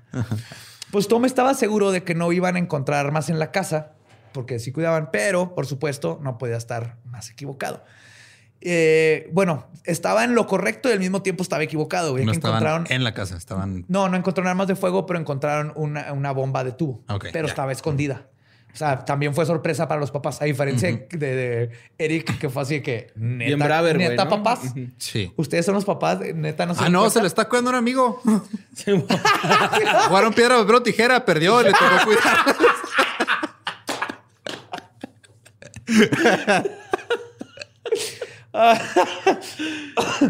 Los investigadores tardaron meses en armar la historia completa de lo que había sucedido y aún más en conocer los motivos de Eric y Dylan. Uno de los investigadores principales era el agente del FBI, Dwayne Fusilier, que les había contado en el primer, Sí, quien se involucró en el caso eh, no porque est- estuviera especializado en, nego- en negociar con terroristas ni nada, sino porque su hijo estaba en Columbine Fuck. cuando sucedió todo. Él pidió, yo, yo quiero estar en este pinche caso. Fuselier preguntó por su hijo sin obtener respuesta durante mucho tiempo. Tuvo que mantenerse calmado, había muchas vidas que salvar y le pareció que lo más importante era empezar a entrevistar a los estudiantes que, para tener la mayor información posible sobre los atacantes para poder después asesorar qué es lo que sucedió. Pero el problema es que la memoria nunca es inequívoca y las declaraciones de los testigos siempre, siempre tienen fallas. Especialmente cuando todos los estudiantes estaban recién traumados y no podían pensar claro. Cada uno tenía su propia versión sesgada de la historia. Y las mismas suposiciones de los medios ayudaron a manchar la verosimilitud de los testimonios. Por ejemplo, los noticiarios preguntaban, y cito, ¿eran outcasts, disparadores solitarios, lone, lone gunmen? Cuando entrevistaran a los estudiantes, ellos ya habían escuchado las noticias y se estaban pasando mensajitos y todo. Y entonces decían, sí, eran outcasts. Yo sé, eran los outcasts, eso es lo que me han dicho. Y eso se empieza a reportar en las noticias y lo vuelven a escuchar otros alumnos que, que nomás escucharon balazos pero no vieron nada y lo vuelven a repetir. ¿Acaso me estás diciendo que cuando los medios de comunicación no hacen su trabajo con cuidado, n- terminan perjudicando? Eso es lo que te estoy diciendo. Es la Wow. lección de hoy. ¿Qué concepto? La parábola de Columbine. Y los outcasts. Sorry, Miss Jackson. Never meant to shoot you in the eye. ¡Güey!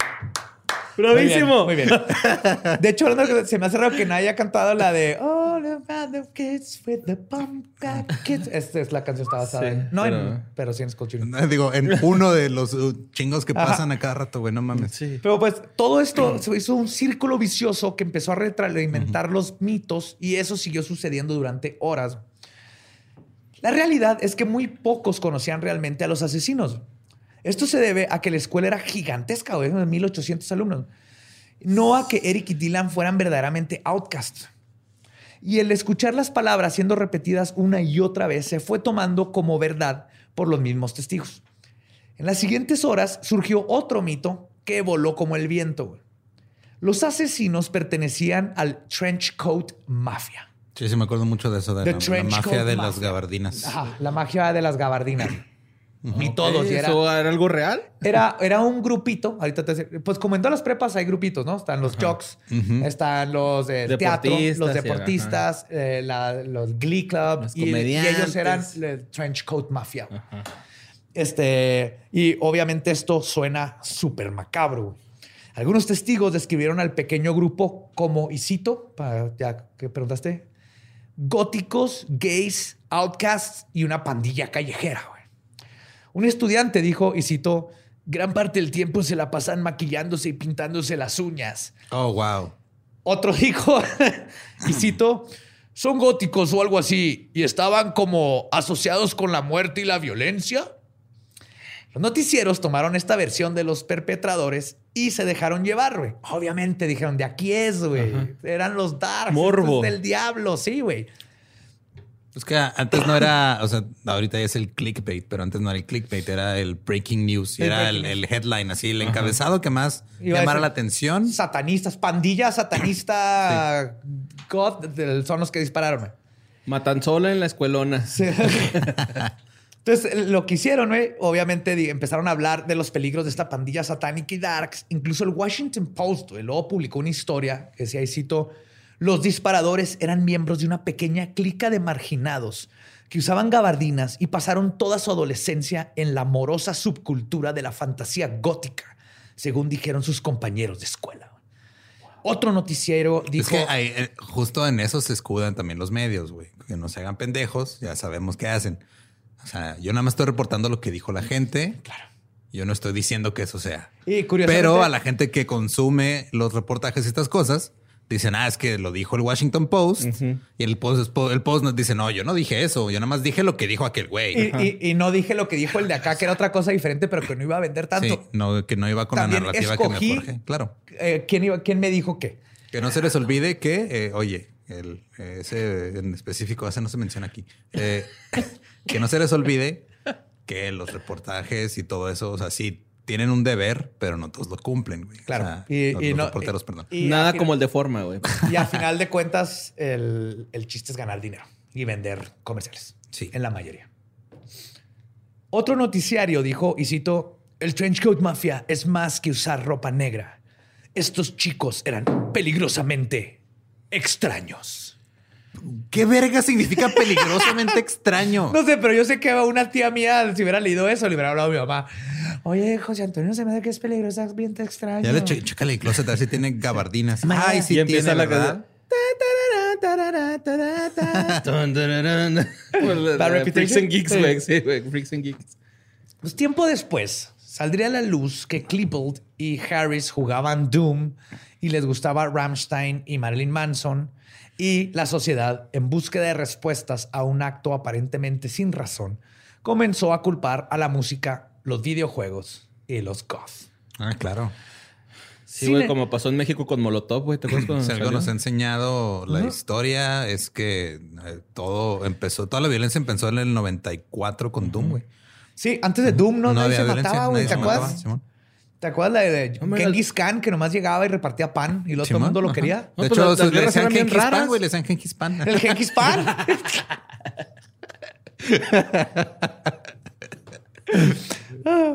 Pues, sin embargo, días después se publicó una página de un anuario donde aparecía el Trench Coat Mafia, una foto de ellos como grupo de la escuela.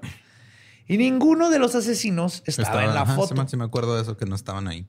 Porque a pesar de que sí existía el TCM, que se llama el TCM, ni Klebold ni Harris eran parte de ella, güey. Quien sí formaba parte del Trenchcoat Mafia era John Savage, El que se el salvó. que sobrevivió a la masacre diciéndole, oh, hi, Eric. Él declaró que ni Eric ni Dylan formaban parte de su grupo, güey.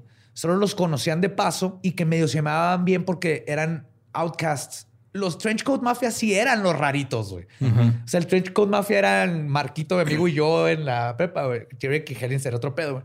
Pero como eran así, pues eran así como que había este respeto de eh, Eric y ellos hacia los raritos. Entonces dice que no eran parte de eso. Y este, dijeron que de, de hecho no eran parte del Trench Coat Mafia porque la neta eran culeros. güey. No, no nos llevamos con ellos, güey. Sí, Eran unos culeros son- bullies de la verga, güey. ajá, Son bullies. Ajá. Y esa no era la peor parte. güey. Lo culero del asunto es que el Trench Coat Mafia en realidad eran sola nerds. En una entrevista con John Savage declaró él mismo, y cito, éramos unos nerds que nos gustaban los videojuegos y Dungeons and Dragons. Güey". Oh, no. Hasta el director del- de la escuela también dice así, no, el Trench Coat Hasta el director era- de la escuela llegaba y nos, daba zapes. Nos hacía calzón chino de castigo. es que digo, pasa mucho en los medios que siempre, eh, el- sobre todo en las noticias, así en los noticieros de diario, tienes que llenar. Digo, antes era una hora, ahorita ya es literal 24. todo el día, güey, porque tienes ciclos de noticias interminables. Ajá. Entonces tienes que llenar y la neta, la manera más fácil de tener a alguien enganchado a lo que estás reportando es establecer una narrativa, güey. Entonces tú estableces tu narrativa y no te sales de ahí y estableces y, sí, o sea, por eso Te ahorita agarras de una y luego empiezas a llenar la narrativa. Y también si no la quieres, güey, la, la, de- la eliminas. las ¿no? desechas, pero lo que voy a decir, es, esto se da en México todavía no es tan común, pero en Estados Unidos lo ves un chingo. O sea, ahorita tú ya ves una cadena de noticias dependiendo de tu ideología, güey. Así está el de, de- de plano el pedo. Es- Daily Mail TV, güey. Sí, No, o sea, aquí también, aquí también, güey. Sí, Hay- sí, sí, están sí. como las aprobadas y las no aprobadas. Sí, claro, y las claro. hasta aquí es como el reforma y la jornada y proceso. O sea, cada una tiene como su sesgo hasta cierto punto. Entonces, si en realidad quieres consumir las noticias y quieres tener un panorama, tienes que verlo todo, güey. Sí.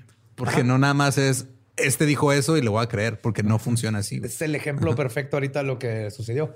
Porque aparte, y lo es raro que una vez que digan, sí, eran estos güeyes y eran del Trench Coat Mafia, y ese mismo día les llega la información. Llega John Savage y le dice, oye, cabrón, no. Es raro que digan, este, ah, no, ¿saben qué? Nos equivocamos. Bien, cabrón. Nos inventamos todo ese Y pedo". honestamente, aunque lo hagan, o sea, porque la manera en la que se consumen los medios y todo, aunque lo hagan, ha habido muchas Ah, sí. este, de ratas y retracciones y todo. Ya no la gente se queda con la primera impresión. Sí, güey. Sí. Sí. cabrón, güey. No, y porque aparte la mayoría de la gente, y está ya ¿Qué comprobado. pasó con Cienfuegos, güey, no? De hecho, What the güey, fuck, güey? ¿Qué? What the fuck? ¿Dónde está? What the fuck? Simón. Sí, y aparte le- le- leen las noticias en encabezados de Facebook, güey. Ah, mira, eran de la Trench Coat Mafia, pero se van. Y cuando sale el de que no eran, ya nadie lo leyó. Jamás. Ajá. Simón. eh, Y ya se quedó en el consciente colectivo que era otro desmadre. Alba Edison era mexicano. Ándale, sí. Te pasó por. Mira. Yo, Yo, no, no voy a la- yo decir, no la escribí. yo ya no voy a decir nada. Yo no escribí la noticia, güey. Pues obviamente parte de la desinformación este, venía de que Eric y Dylan usaron gabardinas negras el día de la masacre. Y después se veían usándolas en sus videos. Pero todo lo que los... es- Eso era lo único que los unía con el Trench Coat Mafia. güey. Y en realidad esas gabardinas solo las usaron para guardar sus armas eh, y en sus videos porque creían que se veían cool.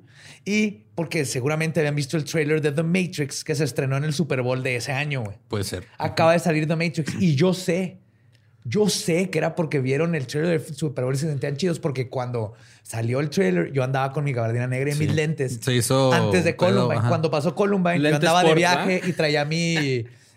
Sí, es unos lentes que Sí, compré lentes como en el. Oxxo.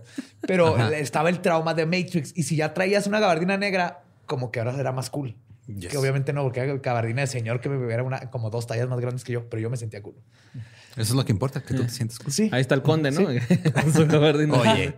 O sea, sí, pero oye. No, se- a ese güey se le ve bien chido, güey. La neta, se me hizo bien extraño ver a, a alguien con gabardina y que se le viera tan No, verga, a mí, güey, ¿no? deja tú eso. No, o sea, yo en verano, es- el pedo es eso, o sea, que hacía calor, güey. No, no, no, siempre Es lo hace que frío me- cuando No, vine. todavía hacía medio frito, ¿no? Sí, no, más, no, yo más me quedé pensando en, ¿la habrá documentado o se la trajo puesta, güey? Pues no fue hasta alrededor de las dos y media que el terror inicial comenzó a disiparse en la escuela. Habían pasado más de tres horas desde que comenzó el tiroteo y más de una hora desde que Dylan y Eric se habían suicidado. Un oficial en un helicóptero pudo ver a un alumno ensangrentado en la biblioteca. Era Patrick Motherfucking Ireland. No mames, seguía ahí, güey. Estaba completamente confundido, güey.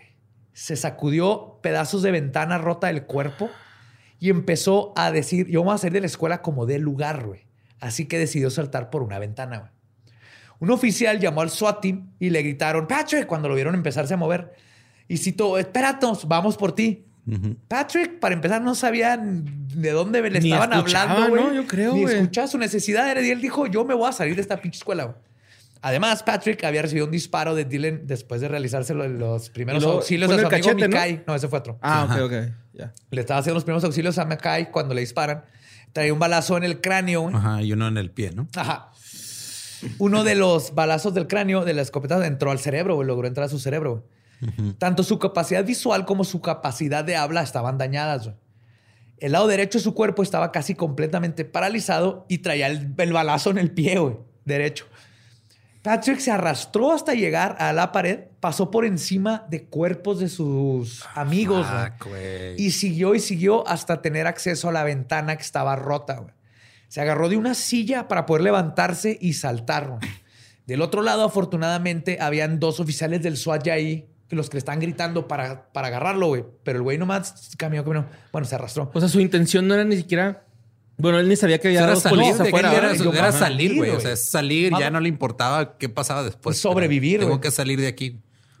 Pues los oficiales lo agarraron, este, le agarraron cada una de sus manos y lo ayudaron a lo que los expertos llaman no, No ponerse morirse. un putazote en el concreto. Ajá. Sí. Sí, literal, güey. Porque el güey iba directo así de me vale verga, yo me aviento por la ventana, güey. Si se hubiera soltado, sí se. ¿Qué digo? Si hubiera quedado del lado derecho no lo iba a sentir. No, de- deja tú, no creo que le hubiera matado una caída para el no, pinche. No, pinche, o sea, si caía al piso, se le iba a zafar la bala y güey se levantaría como si nada, güey. Sí. Sí. Dame un pinche rifle, voy a dispararles a los que ya se dispararon otra vez, nomás para desquitarse contra ellos. Pues Güey, neta, o sea, seamos honestos.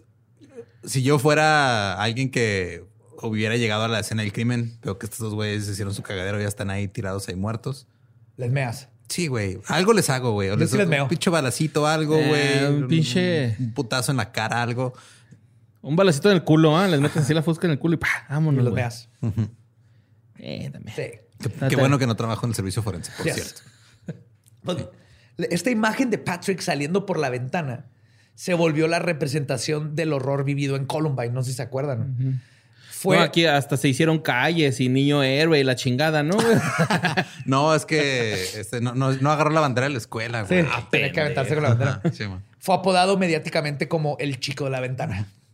En el El hospital. chico del pórtico. es wow. otro, güey. Sí, el chico, Sí, güey. el chico de la ventana. En lugar de el sobreviviente, el Sí. badass, güey, Captain Patrick. Sí, claro, estos güeyes están ¡Eh, el chico oh, de la trench- ventana! the Trench Coat Mafia y este güey, ah, el de la ventana. El niño de la ventana. Niño de la ventana. Niño de la ventana.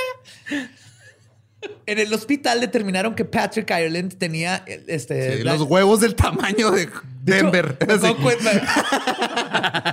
sí, güey. Ay, güey. Sí. Y de hecho, de- me acabo de cuenta que el nombre más pinche irlandés ever, güey. Patrick Ireland, güey. Este, tenía daño cerebral severo y no se sabía si se iba a recuperar sus funciones cerebrales y corporales. Su operación duró tres horas, pero afortunadamente salió vivo y recuperó todas sus habilidades. Qué cabrón, güey. no Ireland. Este es el tipo de personas que nos tenemos que acordar, güey, en estas cosas. Ahora se llama Michael Phelps y Las- ganó un chingo de medallas. Y ese alumno era Albert Einstein.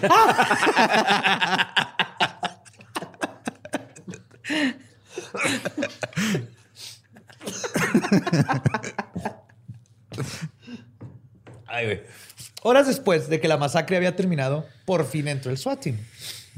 Todavía sonaba la alarma de incendios provocada por las explosiones en la cafetería, de las que hicieron después. 60 estudiantes fueron descubiertos en el área de ciencias. ¿no? Los polis los guiaron por los corredores hacia afuera de la escuela. También encontraron al maestro Dave Sanders, el que salvó a los estudiantes en la cafetería, todavía luchando por respirar. No mames. Pero- mucho. ya llegó a morir. No sobrevivió. Era él al que se referían con el mensaje de One, One bleeding, bleeding, to death. Eran sus alumnos pidiendo ayuda No por el mames. coach, güey. No, el coach. Coach, güey. Ah, coach. El SWAT estuvo checando la escuela durante tres horas sin saber que los tiradores estaban ya muertos durante todo este tiempo. güey. A las 3.15 descubrieron el horror provocado en la biblioteca. Entró un paramédico para ver los cuerpos, Pero le ordenaron que tocara lo menos posible, güey, porque cualquier cosa podría ser explosiva. Vieron que estaba llena de, explosivos sin, ex- detonar. Oye, ¿y los, los- las naves qué, güey? ¿Cuál naves? ¿Los Los, carros? carros? nunca explotaron. No, ¿Tampoco? Tampoco, güey. No, nada. No jalaron los explosivos. Ajá. Lisa Kreutz era la única que todavía tenía el cuerpo tibio güey, y estaba gravemente herida. güey. La llevaron al hospital y sobrevivió. Yes. Los demás estudiantes estaban muertos más de, ya tenían muertos más de cuatro horas. güey. Todos murieron debajo de los escritorios, ya que trataban de esconderse. Todos excepto dos, Eric y Dylan. Probablemente por el ruido de las alarmas de incendio, nadie pudo escuchar los últimos dos este, disparos autoinfligidos. Y por eso todavía seguían escondidos.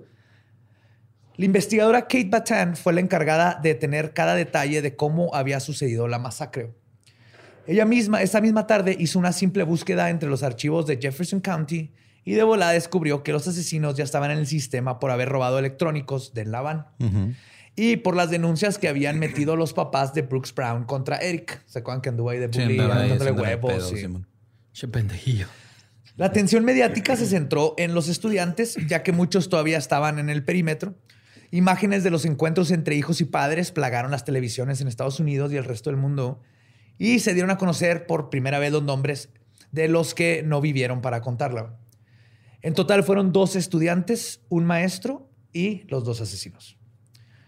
Dos meses después se erigieron en una colina detrás de Columbine 15 cruces para conmemorar a las víctimas, en donde también incluyeron a Eric Harris y Dylan Klebold. What? Obviamente esto generó mucha controversia entre si deberían de ser conmemorados como víctimas de sus propias acciones o no, güey. pues no, güey. Digo, técnicamente, pues sí fueron víctimas de la matanza. sí, Sí, Pero, Pero ¿sabes para fueron quién? los perpetradores. Para quien no hubo controversia alguna fue para Brian Rohlberg, padre de Daniel, quien desmontó las dos cruces en chinga y dijo no. A la verga. A la verga. Qué bueno. Me vale Sí, verga. sí, qué bueno. no. El terrible ataque había concluido. Cientos de estudiantes regresaron a clase cuatro meses después. Unos 1.800 estudiantes que iban a Columbine en 1999 quedaron con un trauma irrevocable. El evento generó paranoia nacional. Las escuelas implementaron nuevas medidas de seguridad y algunas más que ridículas, güey, la neta. Estados Hasta la Unidos. fecha, güey, Sí. Estados Unidos, ahí es cuando comenzaron a temerle a sus estudiantes. güey. Empezaron a catear los- las mochilas, e instalaron detectores de metales, se comenzaron a usar este, uniformes y se contrataron guardias de seguridad. También empezaron a haber reglas de cero tolerancia hacia el bullying y se comenzó a vender placas de Kevlar antibalas para las mochilas de los niños y jóvenes. ¿Qué, Sí. qué- qué es eso? Kevlar es el material que usan en los chalecos antibalas. Pero y son, los eran las placas que les- mochilas, te las pones y ya. Y traes a- adentro la mochila, tiene la forma de la mochila por dentro, por, para Sí, poder cuenta, en la, parte en la que, o sea, donde, donde ahora tienes para meter la laptop, ahí metías tu pinche plaquita de Kevlar. Es que lo- los chalecos antibalas. Lo que me imagino los anuncios, Kevlar. ¿no? Así de los, los comerciales acá en Target de ¿qué tanto quieres a tus hijos? ¿Los quieres lo suficiente para que aguanten un calibre 45 o le vas a comprar el de 22 nada más? El premium es tres balazos, ¿no? Sí, la nueva, Y le puedes la nueva cambiar de campaña lado. de Back to School, güey. Y regreso a clases con Kevlar. Jan Sports presenta. Sí, pero se hicieron. Como siempre, estos extremos causaron situaciones muy pendejas, güey. Como la vez que no se acuerdan de un alumno de primaria que fue suspendido porque le apuntó con el de una compañera y le hizo ¡bang! Y lo suspendieron. Ah, no, no supe ese Un pedo. niño, güey, de, de- de primaria. No, pero qué bueno. Jugando con sus manitas a la No, no pistola. le hace. Ajá. Cero Sí, tolerancia, cero no, tolerancia. No, no, la neta, güey. Después de Sí. este desmadre, güey, no puede estar ¿Qué jugando. dijimos? güey. ¿Dijimos dos, tres tolerancia? Dijimos cero tolerancia. Cero, perdón, Cero. cero, ¿verdad? Ni Ah, siquiera pero, punto. pero estoy apenas Es terminando los números. Me vale verga, niño. Cero. Le hubieras mochado un puto dedo al cabrón, güey. A ver, ¿cuánto Kevlar te pusieron tus papás? Mm, ¿Nomás de dos balazos? Mm. Mm, No, pues no, no. te quieren ni tus Sí, papás, nomás a- pendejo. a, tu, a tu hermano le pusieron de tres, que sí tiene potencial. Uy, que a él sí le van a pagar la universidad, güey. Pues de hecho, güey. También en otra ocasión, este, le- después de esto empezaron a suspender a gente solo por llevar ropa gótica a clases, Ah, claro, por sí, andar goth y gabardinas, las empezaron a prohibir, te empezaban a correr a la gente y que no se maquillaran. ¿Te imaginas, güey? Que yo llegara y me dije, ah, no, es que te pones maquillaje blanco. Y decir, no, neta, déjenme entrar. Chelo. Pues el terrible legado del primer gran school shooting persiste.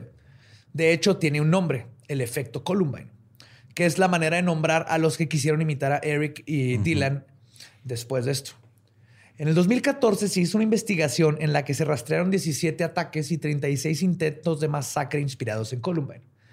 Los copycats los consideraban héroes o mártires y de hecho hay todo un mini documental, no me acuerdo si era de Vice, de chavas que son fans de estos dos imbéciles. No mames. Sí, todavía hay gente pendeja. Lo que sucedió aquí en México. Todavía, como en el, hay un chingo, ¿no? Es que sí pasa mucho. Todos los, ah, casi, casi siempre cuando hay algún caso tan mediático salen los copycats que se va Diego. Es gente que los toma y quiere hacer lo que hicieron ellos. Porque los les Porque su- están igual de Como las morritas, ¿no? De los asesinos en serie. Pero ellas no crean, no hacen crímenes. O sea, no es un crimen que te guste. O sea, hay niveles pedo. de pendejez. Ajá. Nivel uno es este. Ay, Ted Lo admiro. estaba Ajá, guapo. las morritas. Ajá. Y nivel dos. O los morritos, ¿sabes? Ajá, Porque sí. también hay mujeres asesinas. Y luego ya Pero nivel, dos nivel- son los que voy, a- voy a inspirarme en la matanza esta. Ah. No hacer este nivel pedo, más ¿no? bajo, ajá, es lo encuentro atractivo o atractiva. Segundo nivel es este. Le escribo es, cartas a la ajá, voy a tener contacto y el otro nivel es lo voy a imitar. güey. Eso ya es ¿Te lo más acuerdas de, bajo. de que una vez hubo una bomba en un Starbucks o algo así, güey? Y que según la gente empezó a decir que era una representación de una escena de Fight Club donde explotaban algo o algo así por el estilo. No me acuerdo. Que también fue súper mediático. pendejo Sí, está bien pendejo. En Fight Club nunca le hicieron daño a nadie. Ajá. Y era una estatua. Que la estatua es la que rompe el Starbucks. ¿no? Ajá. No, Sí. aquí, en, cuando el, el tiroteo en Monterrey, que tenía la camisa que Ay, decía Natural, Natural Selection, como la traía este pendejo. Eso a mí me traumó. Y otra vez los medios que dijeron en chinga, es de un videojuego. Estos pinches huercos están bien locos a la verga. Es de un videojuego que nunca he jugado y hay que quitar el videojuego. Así que no, ¿de de dónde sacó en México un niño esa pistola, güey? No sé. Y ya está igual, eh, los medios no reportaron bien, no se supo eh, qué pasó, pero eh, seguimos con lo mismo. Ese es el tipo de pendejadas que suceden. Y es que nunca había pasado, güey, en México, ¿no? Eh, Pues, sí, sí. pero aquí no lo reportan tan. Pero no así, güey. O sea, a lo mejor fuera. Ese fue es que dentro, no, te puedo dar datos, pero sí sucede. Pero es, es más común en escuelas privadas, por ejemplo, donde no salen las noticias. Pues mira, eh, yo claro no que sé. sí, pero, pero es mucho menos común porque es más difícil conseguir pistolas aquí. Claro. Pues desde el 20 de abril ¿Necesitas de algo? 1999. ¿Qué? Pinche bor. Que si necesitas una, güey. Desde el 20 de abril de 1999 han habido school shootings más devastadores que el que aquí les acabo de contar. Como el de Virginia Tech, Ah, que, está culerísimo. que este, fue, eh, sucedió en el 2007 por un imbécil. Y ese tiroteo dejó 32 muertos. O el de Sandy Hook, que comentamos ahorita, donde otro imbécil asesinó a 26 personas en una primaria. Y la pregunta continúa. ¿Qué causa que estas personas decidan perpetuar algo tan devastador y horripilante? güey? Ya dijimos los videojuegos y la ropa negra, güey. Podría ser, pero tengo, tengo otros datos. No sé si los quieren saber. A ver, quiero ver esos ¿Seguro? O nos datos. Mira, quedamos si me ropa los del negra. presidente, ¿por qué los tuyos no? no, entonces va. Te dan mis otros datos, bro. Según el psicólogo y autor de dos libros sobre asesinatos escolares, incluyendo school shootings, Wow. Peter Langman es, ex- ex- se hizo- es experto. La O sea, respuesta. De entrada, qué culero que haya un experto, autor experto en eso, güey. Quiere Sí, decir que pasa demasiado. Exacto, es que ese es el problema. Sí. Pues Peter Langman dice que la respuesta puede estar en la masculinidad dañada. güey. Analizando el caso de Eric Harris, Langman apunta a sus escritos. En uno de estos, hecho en 1997, dos años antes, ¿no? Harris habla de los momentos más felices de su vida, viviendo en la ciudad de Oscora, donde jugaba con sus amigos en el bosque y hacían casas en los árboles cuando él era niño. Sí. Luego cuenta cómo lo peor que le puede pasar a una persona es perder a sus amigos. En su caso, por cuestiones de que el papá lo hacían mudarse constantemente. Y puede parecer difícil conciliar estas confesiones con lo que después escribiría como, y cito, si tienes un problema con mi forma de pensar, ven y dímelo y te voy a matar, porque las personas muertas no discuten. Wow. Eric Harris. Una playera Sí. que diga. Se oyen como dos personas completas. las, las- parecen dos personas completamente diferentes en un ratito. güey. Lo que Langman descubre o a lo que apunta güey, es que esto de lo que causó este cambio son varios factores, obviamente, güey. pero todos se conectan con la inhabilidad de Harris de expresar sus sentimientos y de sentirse, entre comillas, hombre de acuerdo al consenso social. Dice, y cito, Tú me estás diciendo que si güey fuera de papás mexicanos, un no sea joto bien aplicado a sus siete años, hubiera Totalmente. prevenido todo, güey. Sí, totalmente, güey. No llore, no sea joto. no, de hecho, todo lo contrario. Eso es lo que lo hace. Sí, sí. Ok, ya. Eso es exactamente lo que hizo. Ah, entonces puedes decir, matar es gay. Y, y ya. Oye, no lo va a hacer, güey. Ah, ah, no mames, yo no, yo no quiero ser gay. Ajá. no, no. eso Ah, entonces, que- ¿qué hago? Pero dinos, dinos, instruyenos, güey. Todo eso es lo que lo causa. El chiste es que el, el- el- el hombre, el masculino, pueda llorar y hacer lo que quiera y hablar de sus sentimientos y sentirse bien y no tratar de llegar a. Es que para ser hombre tienes que ser macho y no ser gay y- y, Ah. y no puedo llorar y, y ser hombre es este siempre ser un machote chingón que puede con todo y, y nada lo tumba. Lloren, amigos. Yo he querido llorar durante este episodio en como tres ocasiones. Sí, Y tal vez ahorita llegando a mi casa llore, pero aquí no. pero eso es Lloren. exactamente lo que se lo que llama masculinidad este, Dañada. Dañada, que Está muy feo, güey.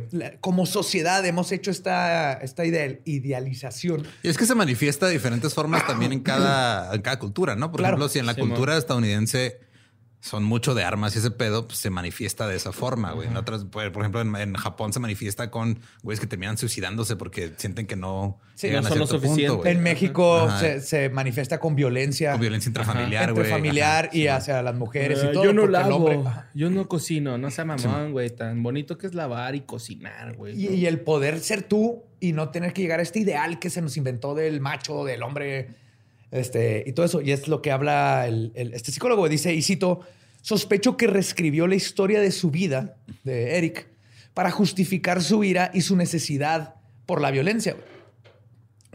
Entonces, la inhabilidad de Harris por pertenecer, de hacer amigos, de tener una relación plena con su padre, güey, que era un militar que le puso de seguro unos niveles de militar. No es seguro, le puso unos niveles de hombre. El hombre es esto y el, la militar es lo más cabrón. El Este- hombre tira a matar. Ah, chingada, era una metáfora, Eric. Simón, güey. Eh, puta, de- de tener una relación plena con perdí una bala perdida, ¿no? What? Todo esto se unió a que además tenía un problema congénito en su pierna y una deformidad en el pecho. Tenía el pecho como hundido. Ok. Es una... No, no, no hay ningún problema, güey. Es un como... Nomás tienes... No, pero qué asco. El No es pecho paloma, es pecho impaloma. sí, el Ah, esternón está paloma. como que hacia adentro. Sí, está. ajá. Una vez vi un video de un güey que, este, se- o sea, se servía, estaba acostado, se servía chela, eh, porque tenía con el pecho hundido y luego se lo tomaba con un bote. no, no me acuerdo si era chela o no, pero voy a imaginar que era chela. Y luego todavía su patita, su remo fallando, ¿no? Acá. Tenía... ajá, no era algo que le... Era chocolate. No era algo que le afectara en el día al día, pero algo tenía ahí. Lo que sí es que todo esto lo hizo sentirse aún más desterrado de lo que él pensaba que debía ser como un hombre. Y pues no tenía amigos, lo que decíamos. Sus únicos buenos amigos los, Los, perdió. dejó atrás, ajá. Los tuvo que dejar y aquí se encuentra con Klebold, que era otro que estaba deprimido. Pero ahí, ahí es donde entra el pedo que dices del jefe, ¿no, güey? O sea, si el jefe es presente o hay un cariño, puede decir, el jefe puede hablar con él, güey, sí. vas a encontrar amigos nuevos, no te agüites, mira. que no lo acá". tenía, obviamente. Bueno, no hijo mío. No tenía ni al hijo, ni a la mamá, Sí. ni al Ajá. papá en ese caso, exactamente. Mira, campeón. Sí. Mira, campeón, ya. La, ¿Cómo era la Cheyenne? Dijo, ahí le va su Cheyenne. Sí, ¿no? Ya, nadie le entiende, pues. ¿verdad? Eso ya no es No, uy, no, ya, no, ya. Uy, no. Ay, es como la del peón con el te puedes ir a vacunar. Ese tipo de chistes les tengo que convencer ahorita, de- de convencer, que explicar ahorita. Ese- esos chistes salen del bigote, güey, no son Ah, míos, perdón, perdón. acá adentro. Sí, ay, es disculpa. la edad del bigote. el, el mío no es tan frondoso. De hecho, mío. es más joven mi bigote que yo lo como, acabo como el del billete de cuenta, 100 pesos, el mío. Pero su deformidad en el pecho lo hacía sentirse inseguro y lo del pie no lo permitió entrar a los Marines, lo que lo privó de ser un hombre rudo y de tener una forma de impresionar a Lo su que, padre. lo que lo privó de dispararle a gente que en realidad se lo merecía según los estándares de su padre. Pero sí se acuerdan que fue justo antes a los Marines, y es probable, esto es totalmente conjetura mía, pero tiene sentido que fue a los Marines. Tal vez le dijeron lo del pie, tenía el pie plano o lo que tuviera en la. Sí. Dijo, no puede estar en los Marines. Y eh, si lo hubieran aceptado, esto no hubiera pasado, güey. Estoy Pues seguro. no, güey, le hubiera ido a disparar bajo órdenes del gobierno a alguien más. No, y güey. aparte hubiera, hubiera, hubiera, se hubiera sentido que puede hacer orgulloso a su papá. Sí, hubiera, porque entró a los hubiera Marines. recibido esa validación que le hacía falta. güey. Ajá. Que al final de cuentas está tratando de validar. Dale un open mic, güey. ¿Quieres validación? ¿Quieres atención? Ve, escríbete tres minutos y te intenta reír a la gente, güey. Ve a eso, güey. Te diría que vas a sufrir menos, pero la neta no. No, vas a va, va- sufrir va a bajarse más, diciendo pero- es todo lo que traigo para probar y se va. Pero no vas a terminar siendo Sí. un par de pendejos que van a. Sí, el güey. resto de su Viste, vida- los maté de risa, Ajá. carnal. Es- no es cierto, güey. No, no vale verga. Te falta, te falta trabajar en tus chistes y lo sigues haciendo, güey. Pero no terminas como estos dos imbéciles que van a terminar toda su vida siendo los dos hijos de su chingada patéticos que mataron a gente en Columbine. güey. Sí, güey, que eran, o sea, por diferentes razones, ¿no? Un güey que tenía estos complejos, el otro que tenía depresión y un sentido de pertenencia. Ajá. Y el único sentido de pertenencia que encontró fue siguiendo a un güey que traía Así un es. pedo bien cabrón. O Así sea, es. mo. Así es. Exacto. Y los Marines así de, uy, güey, es que si tú le hablas a tus amigos de la infancia, güey, te hubiéramos dejado entrar a este pedo, güey. como el visco de Matando Cabos. ¿no? es que dice, dice mi amiga que no va a venir porque estás chuequito. Pues que te falla un remo.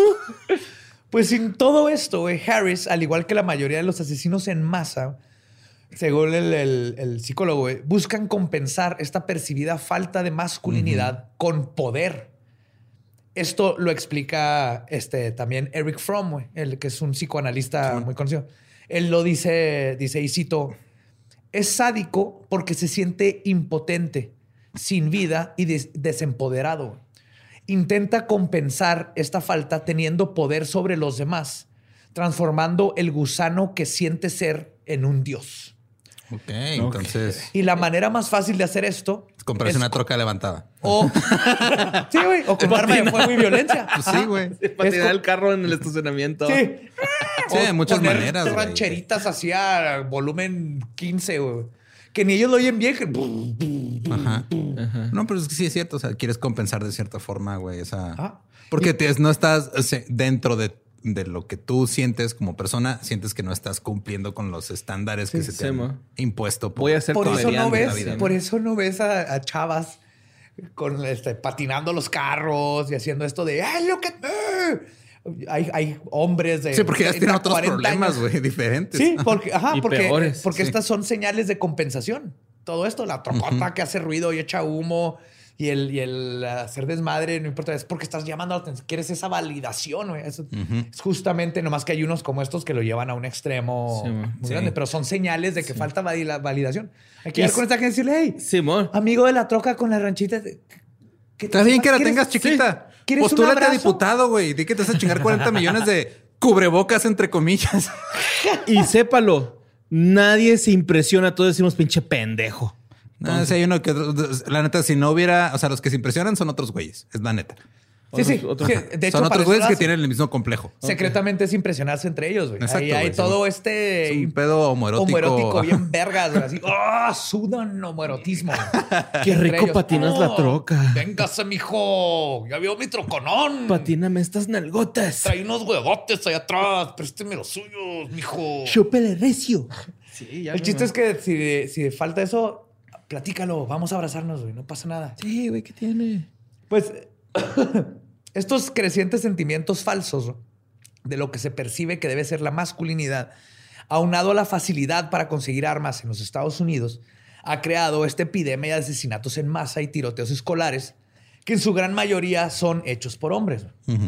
Y es por eso que Columbine y las otras tragedias de este tipo deben de fungir como un recordatorio de que estas masacres son solo un síntoma de un problema social mucho más grande que debemos de analizar y cambiar si queremos verdaderamente atacar el problema en cuestión.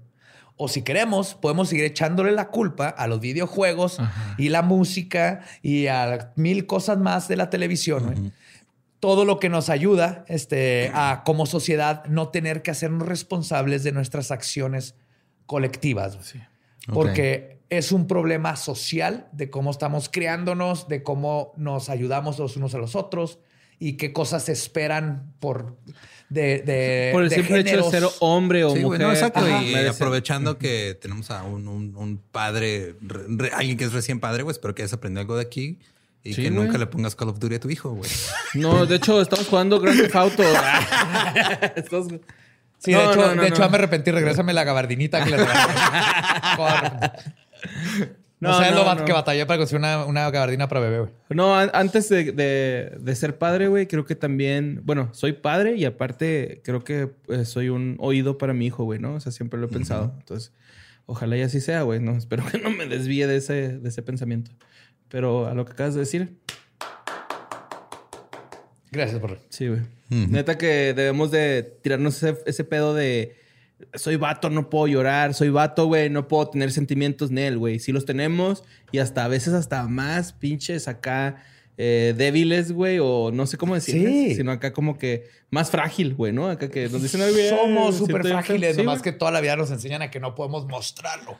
Y no llore, cabrón, no le pego para que tenga una razón para llorar. No, güey. O sea, sí hay veces que algo cala, güey, y ni pedo. No, llorar es el gran reset, así de uy, nada, llorar con tus compas. Yo lloré en el final de Cowboy Bebop con todos mis amigos. Sí, está en verga llorar, güey. Está Ajá. chido, güey.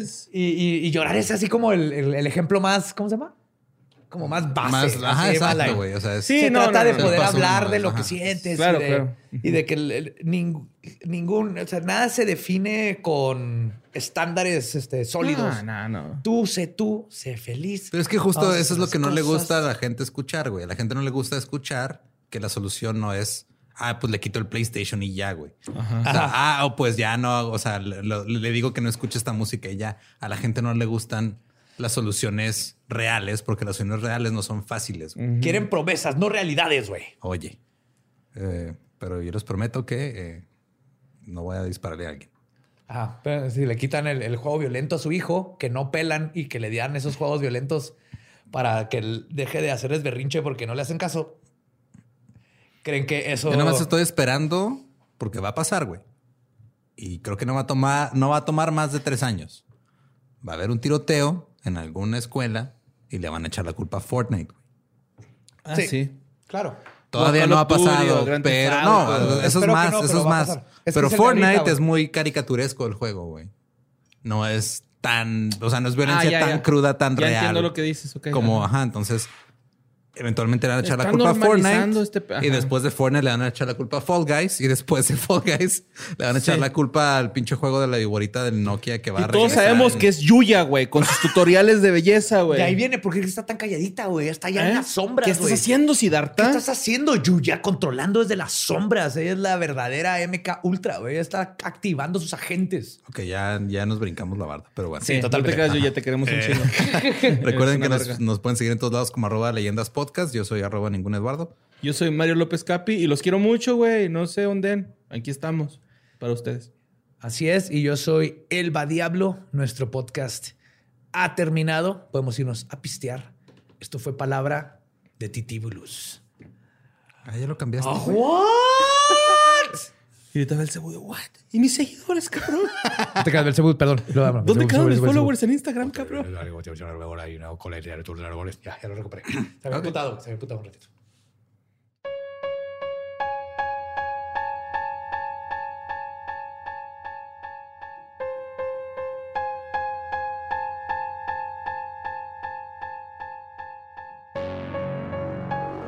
Y esa fue la masacre en Columbine, parte 2. Que todos ustedes pidieron. Yo nomás tenía pensado hacer una sola parte y dejarlo así, como cliffhanger. Pero como insistieron tanto y me mandaron tantos tweets, dije, ok, voy a hacer un volumen 2 donde hable de cuando dispararon. Ajá, exacto. Sí, no se quedan, siempre este. Pues este, creo que ya desmitificamos que era lo más importante, todo este aspecto. Para mí era importante porque yo crecí creyendo toda esta parte donde eran los bullies y que se hartaron y aunque no lo justificaba, una parte de ti lo entendía, pero vimos que es todo lo contrario. Y de hecho, si quieren saber más, Sue Klebold, la mamá Sí, tiene un de TED Dylan, Talk. tiene Ajá. un TED Talk. O sea, la fue algo que sí me impresionó mucho, que la mamá se hizo súper responsable de lo que hizo su hijo.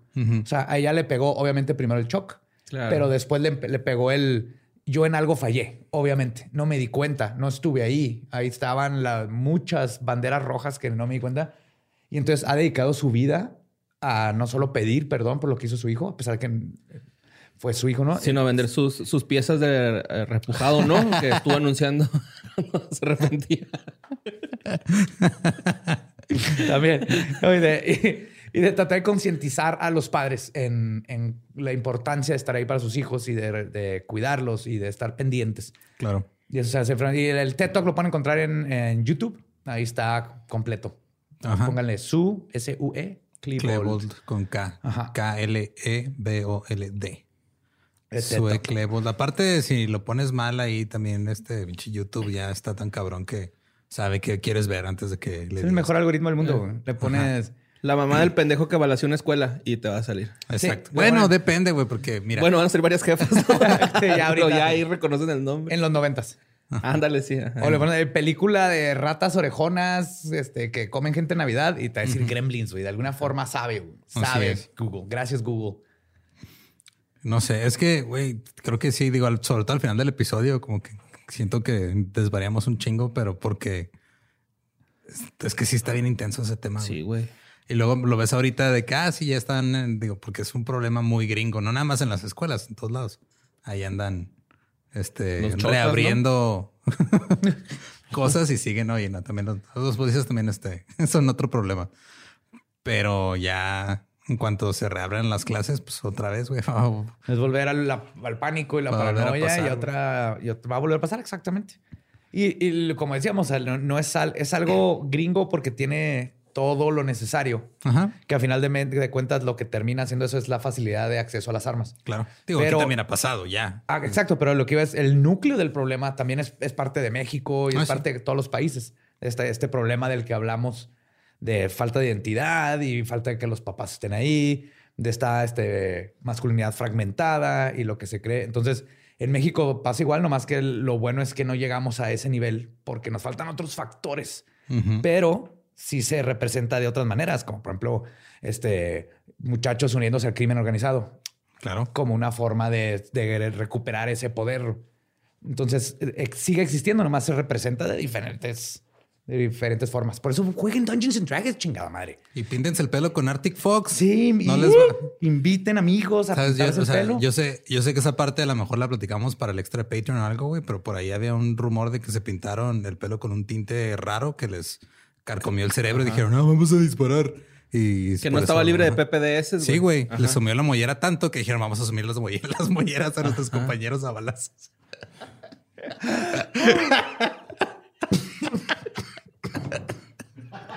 ¡Wow! Ay, perdón. Por eso usen Arctic Fox, para que no hagan esas cosas. Y para que este, empiecen a crear conciencia. Ya sé que anda el video del conejito ahí por todos lados. Ajá, pero 100% vegano. ¿Vieron, vieron, vieron, que, ¿Vieron qué marca no salió en ese video? Arctic ¿Eh? Fox. Yes. No sé cómo volviste a convertir todo esto en un plug. Pero qué bueno, porque hay que terminar. se está volviendo mi superpoder, güey. Yo puedo convertir lo que sea en un anuncio de Arctic Fox. y también gracias a Arctic Fox que el sábado en el live de que fue ellos hizo una donación a nombre del ganador a una asociación y todavía no vemos cuál.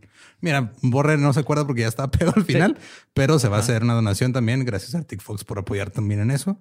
Y si no vieron el live y lo quieren ver, va a estar este a partir de creo que mañana o en unos días en Vimeo On Demand, ahí les ponemos el link.